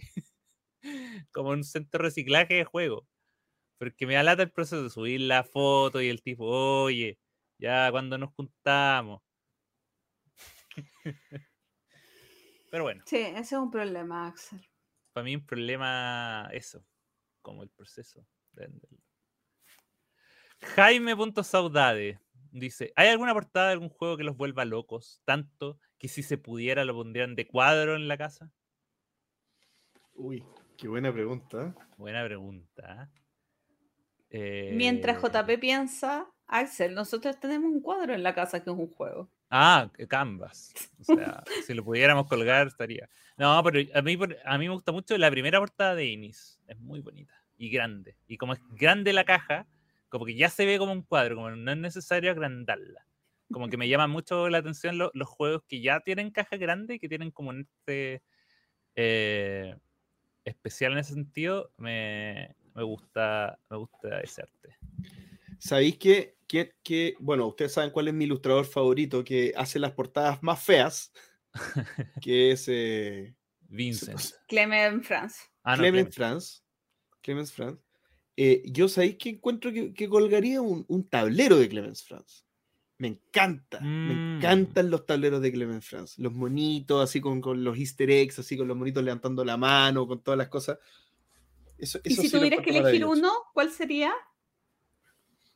El de Leabre. Es que también tengo un, un, sesgo ahí porque me encanta el juego, pero pero el puerto como está dibujado con todos los, pescaditos y siempre tiene como cositas y siempre veo cosas nuevas, un gatito que está caminando por al lado, me encanta. Eh, yo estoy agradecida de que ahora existen los puzzles Dixit, aunque no son la portada de los juegos. Y eh, quizás en algún futuro termine alguno y lo cuelgue en la pared. lo ah, bueno, yo menciono también a Wingspan, que ya es cosa de sacarle la palabra Wingspan y ya un, un cuadro bonito. Cualquier carta de ese juego es un cuadro bonito. Em, Pablo Opaso, autor, nos pregunta: ¿Creen que el boom de las inteligencias artificiales terminará llegando a la industria de los juegos de mesa? ¿Se imaginan cómo evolucionará el testeo del juego? ¿Qué eh, definimos como inteligencia artificial? Una máquina necesariamente, porque ¿en qué pensaba? El mazo de incómodos invitados, ¿no es una inteligencia artificial? No. ¿Qué es? No, porque es determinístico, pues está, son muchas combinaciones. ¿Ya? Pero no, no es una inteligencia artificial. Ah, claro, porque tendría que tomar decisiones. La inteligencia artificial tomaría decisiones para. Exacto. La inteligencia artificial de partida no tiene. Eh, tiene eh, el concepto de aprendizaje, exactamente. Incorpora cosas, eh, rutinas nuevas en la medida que va enfrentándose a la realidad. Claro, lo que simularía un legacy actualmente, aunque claro, no, no recibe ni, ni procesa necesariamente mm. información, aunque quizás a partir de algunos resultados que se den en la campaña, actúa el mazo o lo que sea. de, es que no, es que eso, eso, eso lo pensó antes alguien. Sí, no, sí. No es que te llevan pensando qué hay actualmente, cuál, qué es lo que hay actualmente y cómo podría llegar en un futuro. Bueno, la inteligencia artificial sí se ha ocupado en juego. Sí. O sea, de hecho, se han simulado millones de partidas de Go, millones de partidas de ajedrez entre, entre distintos algoritmos, eh, y, para poder, incluso, eh, me acordé, me acordé cómo se hizo esta cosa. ¿Se acuerdan cuando estaba el campeón de Go peleando contra máquinas? Sí. Y se hizo una máquina con, que, con inteligencia artificial jugara contra sí misma millones de partidas. De la nada. solo sabía las reglas, pero como tenía inteligencia artificial, iba aprendiendo técnicas, eh, tácticas, tácticas, tácticas, y, era como, y después era como un jugador profesional, porque había aprendido con, con, ella misma. Y después la pusieron a jugar con el campeón del mundo. Y no me acuerdo cómo salió el partido, pero, pero ahí se ocupó. Sí. Igual eh, a lo que se refería Pablo con eh, aplicaciones para el testeo de juego, eh, yo pensaba en, no, en una frase que no sé de dónde la escuché en algún momento, en que el juego puede estar cuadradísimo matemáticamente, pero tiene que ser divertido.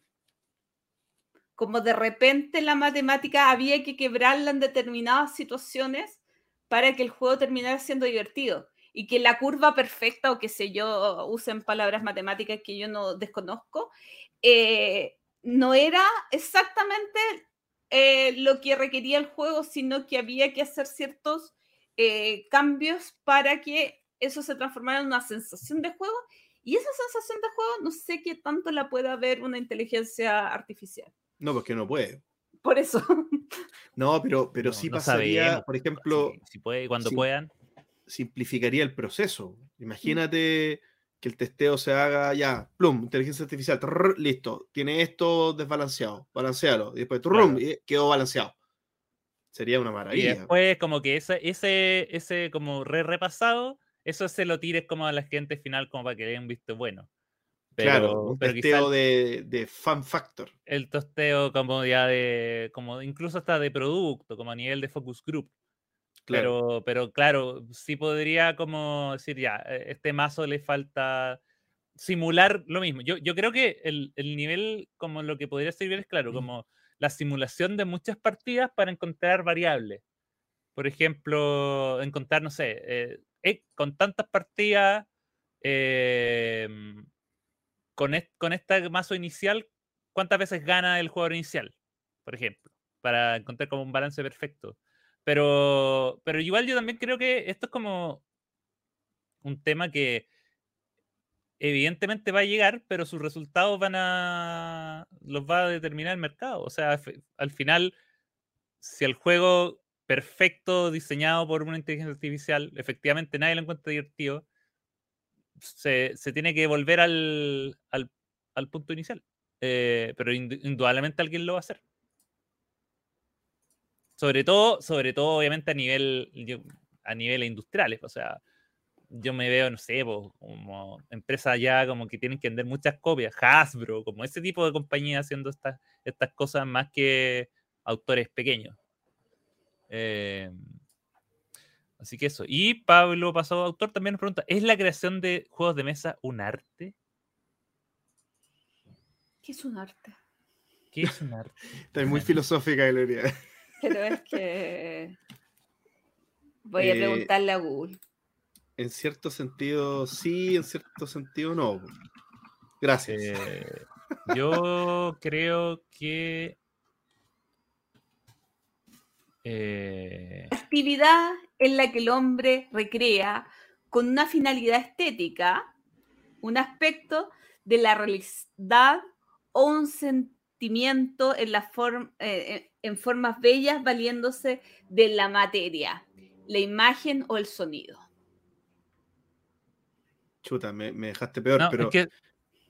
Dale, Axel. Es que, mira, de cierta manera puede ser un arte en el sentido de replicar, de cuando se replica una forma, algo de la vida real, eh, en, otra, en otro sentido, para que tú lo entiendas de otra forma.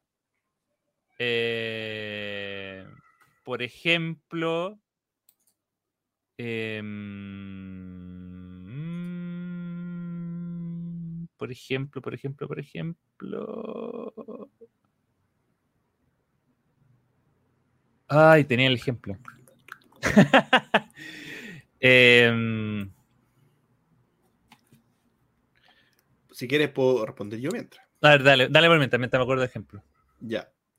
Yo creo que en cierta forma sí, porque lo que busca, o, lo que en general, no sé, yo creo que no, no, no, en todos los casos, pero para no irme a los casos fuertes, el juego de mesa al final es un entorno, un set de reglas, un set de materiales y sus reglas para generar felicidad mediante cosas eh, que pueden ser el placer de juntar eh, cositas del mismo tipo, el placer de bajar cartas, el placer de mover cubos, el placer de matar aliens.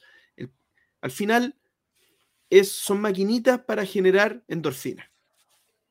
Y, y, esa clave de, al final, el juego bueno es el juego que logra generar endorfina por distintas cosas. Entonces, eh, descifrar eso es un arte, y es un arte que ha evolucionado y que uno más o menos se apoya en lo que los otros han hecho y, los, que, y los que logran realmente sacar, eh, eh, impactar. y hacer feliz a la gente y todo, son verdaderos artistas, pues ya conocen esto y son, son, tienen un genio diferente quizá a los que solamente están haciendo el juego que no es válido igual, pero, pero por, un motivo que está más como encapsulado en lo que ellos piensan y no en hacer feliz a la gente, por, ejemplo. Entonces sí creo que hay algo de arte. Ya. Y ahora que Axel se acordó. Me acordé de los ejemplos. Mira, es que a, lo que, me referí es cuando tú tomas una, realidad y la transmites y la, reinterpretas de otra forma para generar eh, una otra, otra reacción. Y esa reacción puede ser, como lo decía JP, puede ser felicidad, pero también puede ser desde el punto de vista de, la, de una reflexión. Em, por ejemplo, cuando han jugado Food Chain Magnate, ¿qué les dice las reglas del juego sobre eh, el, el, consumo de la gente? Ahí hay, una, hay, un, hay un discurso, aun cuando bajo el cual se centra, que es básicamente, no sé, si tú eh, si tú dominas el, discurso de los medios o haces cosas, la gente va a comer, va a comer lo que tú le digas. La gente solamente compra lo que la publicidad le dice. Entonces, y eso es, eso, claro, el, objetivo del juego está eso, pero si uno juega Food Magnate o otros juegos parecidos, te queda, te queda ese mensaje. Igual uno dice, ya, ok, está bien. Eh, no sé, juegos como Stockpile, es como, ya, yo estoy jugando bajo la idea de que el mundo de las transacciones se hace con información confidencial. Em, Corruptia también es un juego que tiene discurso, o sea, un juego eh, que tiene una finalidad que es ganar puntos, pero también tiene una, está basado sobre la idea que los creadores tienen sobre cómo funciona ese aspecto en particular de la sociedad, ¿cachai? Eh, entonces, igual, es, esto igual que en el fondo todos los juegos, todos los juegos de mesa son arte, no. Pero sí pueden haber juegos que son muy artísticos. O sea, hay juegos que lo van a hacer con, con, con... Incluso uno podría decir que hasta, ya que es como el arte sobre el arte, no sé, para hacer como un juego como el Clone Wars, que tienes que reinterpretar, tienes que hacer que se sienta como la película que viste, que decir, esto es genuinamente estoy en Star Wars, estoy en un mundo ficticio, eso es muy complejo. Cada juego, excepto los de Inicia, quizás, eh, entregan un extracto del alma del autor. Que tú lo sepas interpretar o no, eh, ya es otro cuento. Que te dé felicidad o no. Yo, si yo miro la Mona Lisa, me da exactamente lo mismo. Hoy me van a asesinar por ese comentario o cosas por el estilo. Pero quizás por ahí sí. Y eso, bueno, y eso es lo también que eh, el hecho de que los juegos de mesa tengan firma y tú puedes trazar una línea entre lo que el autor ha tratado de hacer, también es, muy característico del arte, que es poder incluso, eh, incluso el tema de ya reconocer género y, ese tipo de cosas también tiene cosas muy similares con lo que ha sido la evolución del arte en, en otros lados. Así que puede ser. Se me acabó, se me acabó Instagram, pero que a Facebook, chiquillos. Simón, Simón, Simón nos pregunta, ¿cuál es su juego favorito de Oink y por qué es Scout? obvio, obvio. Scout. Que muy bueno. Porque es lo más grande. No, estoy de acuerdo. Es lo más grande. Yo creo que a mí el que más me voló la cabeza es el Maxman. ¿El Maskman? Ah, Sí. ah JP todavía no lo juega. Sí, Es bueno. los vi, lo- los vi jugarlo. los vi. sí, creo que Es bueno ese eh, no entiendo el juego todavía. Las reglas no las entiendo cuando las leí y lo intenté jugar. Fue un fracaso, pero creo que es lo que más me ha volado la cabeza de un game. Ahora, yo, yo, de hecho, bueno, Maskman es eh, anterior a, a Scout. Y yo creo que es como una buena. Es una buena previa. Es un buen como antesala. Porque igual se parecen en algo, es como el mismo estilo, pero, pero Scout. Yo, mira, lo voy a poner de esta manera. El único juego de, de, de Owen Games por el que vale la pena pagar lo que cuesta es Scout. O sea, pagar no lo que cuesta, o sea, pagar toda la travesía que tiene que hacer una cajita de 2x2 para Sí. llegar a Chile. No, no, no lo que cuesta. Porque el Spiel igual cuesta 20 euros. Si vas a Japón, igual va a costar 20, Sí. lo que sea. Eh, es, muy caro en cualquier lugar del mundo. Pero vale Aunque no tengas que pensar en el transporte. Pero vale la pena, vale la pena. Uno le está pagando a esos pobres japoneses con que ponen ¿Qué? su alma. Que ponen su alma en un juego perfecto. José Manuel Álvarez pregunta: ¿algún autor o autora nacional favorito o muy pronto para hablar de eso? Pronto. Yo creo que. O sea, Yo no tengo. partiendo pronto. para, mí, para mí muy pronto.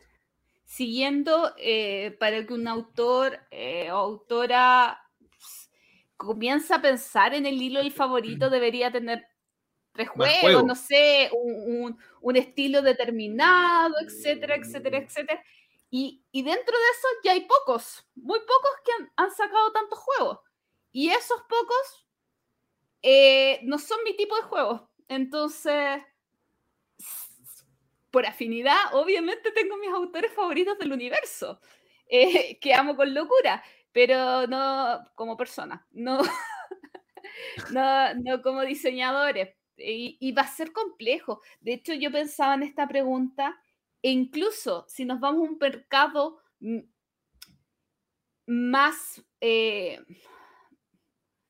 más eh, grande que el chileno, que podría ser el español, pero sin ser una gran, eh, sin ser el mercado de Alemania ni de Estados Unidos, aún así me costaría encontrar un autor favorito, porque tampoco tienen tanta cantidad de juegos ni un est- estilos así como que yo dijera, wow, es que todo lo que sacan me gusta, son mi fel de, de tal país. No sé. Sí. ojalá algún día lleguemos y digamos, estos son mis autores favoritos porque Hagamos, hagamos un top 10 3 juegos- mejores autores chilenos No, es que mejores autores es distinto. o favoritos. Bueno, sí. Claro, porque una cosa es que te gusten o no te gustan sus juegos, reconozcas eh, lo bueno que son, aunque no seas tú su público objetivo, aunque, no sé, a mí no me gusta la interacción. Entonces yo no podría evaluar los tesoros del Rey Pirata, que tiene harta interacción, eh, como mi juego favorito porque no va a ser. Pero desprender eso de la calidad de los juegos igual es importante en, en un análisis. Mm. Pancho Varas nos pregunta: en una escala de 0 a JP, ¿cuánto análisis parálisis consideran que tienen? JP. ¿Cuánto análisis el tienes de 0 a JP? Mientras más viejo se pone, más tonto. Ah, ya. No, eh, no, oye, Feliz Pancho, cumpleaños, Pancho Pancho. amigo a nuestro. ¿ah? propósito, Por si eh. Pancho, el día que hoy, Solo hoy, el día que vamos, está de cumpleaños. Sí, solo Lo por eso no- está la licencia de de, de maltratar a basureando. un, a una, a una- Si no, pues la gente no va a andar preguntas Oye, oye, funao, funa- al Oye. tiro, funao. al tiro. No, yo JP, po. Obvio, pues si me puso, me puso, me puso en la escala. escala, po. ¿Qué voy a decir? Yo soy el único que no tiene que responder.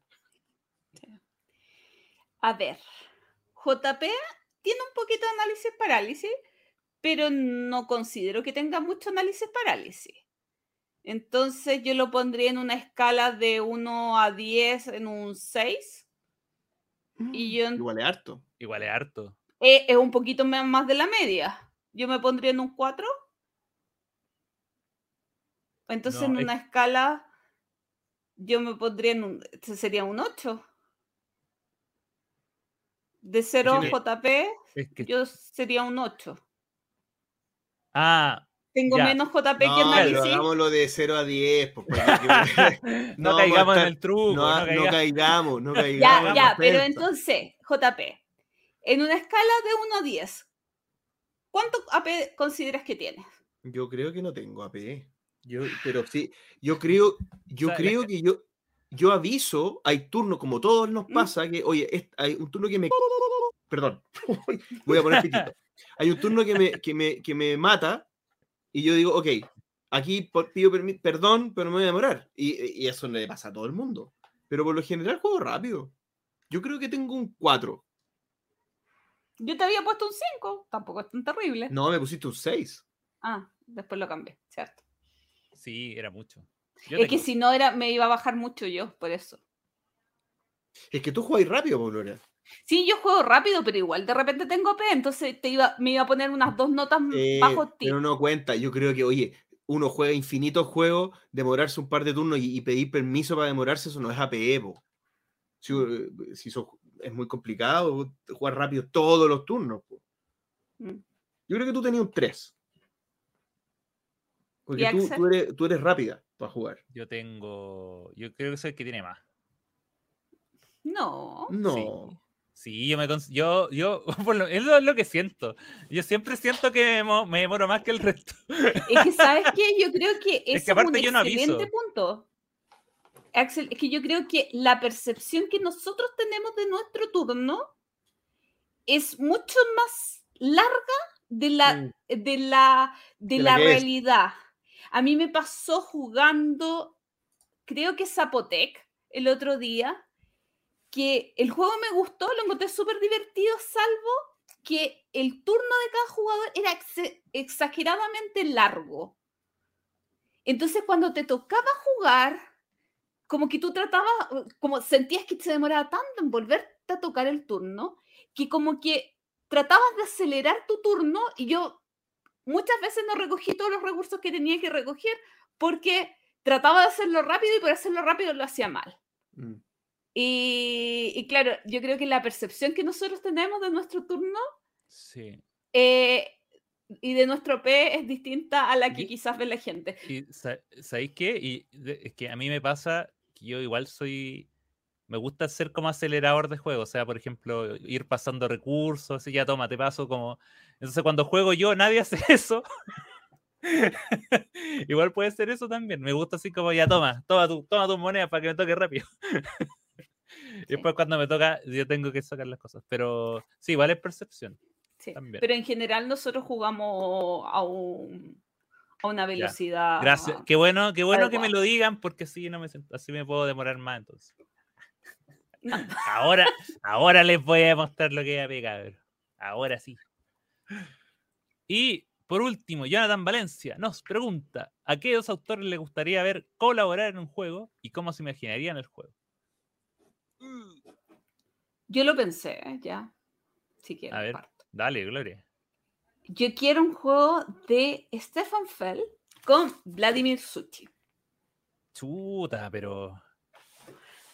Porque Cinco- últimamente me está gustando harto y ese tema de los rondeles y el estilo de Eurogame creo que calzaría muy bien con la ensalada de punto Stefan Feld y que podrían hacer una combinación que yo compraría consumistamente ese desde el día menos 500. Pero ese track de punto debería ir con una ficha de cuadro. Un dado de ficha, así con un lado 0, el otro 100, otro 200, 300, 400, 500. No entendí. Tendría muchos puntos. Sería, Ah, sí, sería alocado. sí. Sería peor que Russian Railroad. Sería, oh, no, no sé. A ver. Eh, A mí me gustaría Eric Lang con, al- con algún euro con alguno, con algún, algún capo de los euros. Me gustaría un Eurotrash, pero así, casi que sea un evento anual, o sea, un evento del año, así como se juntan estos dos y van a hacer un bicho raro. Un, un nuevo Scythe, un nuevo, un nuevo, un nuevo Eurotrash. ¿Pero qué podría ser? ¿Quién se, quién, quién se prestaría para juntarse con Eric Lang? ser esa. Sí. Quizá no es tan euro, pero yo había pensado en Jamie Stegmaier. Mm, yo, yo a él lo juntaría con, con Feld. Para que hagan un juego bueno, así, pero bueno. Un Para juego de Feld. Pero para que, para que hagan un juego de Feld, pero que se venda, pero mil millones de copias. Para Y que- y- evangelizar en Fel. Sí. Y que no lo edite Alea. No, por e- pero por eso te digo que el compadre, o sea, Don Que Jamie ponga, lo- que ponga la imprenta nomás. No, es que Don Jamie se- le va a decir, ya, pero mira, esta cuestión... Y este es el tema. y le, y le va a poner tema, y le va a decir, ya, pero hazlo de... ¿Para qué unas, hazlo de... eh, una civilización, no sé cuánto. Y, y le ponemos, y le metemos hoja al, al juego. Y choza. Y si viene con choza, o sea, él si hubiese hecho Bora Bora, hubiese metido las conchitas reales, hubiesen venido unas chozas así. Así que esa sería mi, mi dupla. Mi dupla favorita. Sí. Yo, ¿sabes qué? Eh, JP, sin conocer mucho su trabajo, quizás metería a, a Eric M. Lang con Germán Millán, con el autor de Bitoku. Creo que el tipo es como bien matemático y bien trabajador, ¿A- a en el sentido como de mecánicas y bien flexible en el sentido de temática, ¿Te como referís a para... Germán o a Eric? No, a Germán. Ah. No, no sé, estoy- que hice como un repaso entre muchos Eurogamer y también tiene que ser como algo que compatibilicen en... en pers- no sé, no sé, fue tinca nomás. ¿Quién sabe? Hay colaboraciones exitosas. Seven ¿Cómo Wonders? Duel, para mí. Ah, oye, mí- dicen ¿Mm? Dice, eh, este mes llega el Splendor Duel. Y yo no tenía ninguna fe, pero he escuchado súper buenas críticas. Y es la misma colaboración, porque Catala se mete ahí. Sí, es que la mano de Catala en Seven Wonders Duel se nota. Se nota. Como, Ah, y eso, eso, sé que como lo a Cata- catalizó. a Catala dámelo siempre. A Catala dámelo siempre, dámelo con, con cualquiera que colabore con cualquiera. ¿Eh? Sí, pues. Sí, a Catala dámelo siempre. Sí, Catala dámelo. con Feld. Sería una locura. ¿eh? Uy, pero. Uy, sería subasta, pero. Tendría de todo. Tendría todas las mecánicas. Tendría poderes. Tendría cositas bonitas. Sí. Pero a Catala dámelo siempre. En todos los sabores y colores. ¿Y estamos ya? Amiguitos, Sí, Y parece estamos. que terminamos. Ah, pero vos, done. Axel. ¿Qué va a decir la gente? Dije Axel, en la eh, última. Dije en la última, al momento. JP estaba preparado para 10 preguntas más. Yo estaba ya. Bring it on, baby. Bring it on. Oye, entonces eso quiere decir que estamos llegando al, final del capítulo 116, Así es. donde recorrimos el año de 2016, que pasó de ser una, un bodrio, según Gloria, a una maravilla, según Axel y yo. Pero Gloria nos quiere decir algo. Un bodrio en los juegos. Pero recuerden, es el año en que apareció y murió Carta de Trampa. Así es. Y no. es el año. A ¿no? ver. Bueno, no, importa, da, da lo mismo, a 2017. nadie le importa Carta de Trampa. Perdón. No importa, si, si es que Carta de Trampa siguiera, no tendríamos a Axel. Y es el año, justamente en el mes de noviembre, en que el entreturno nació.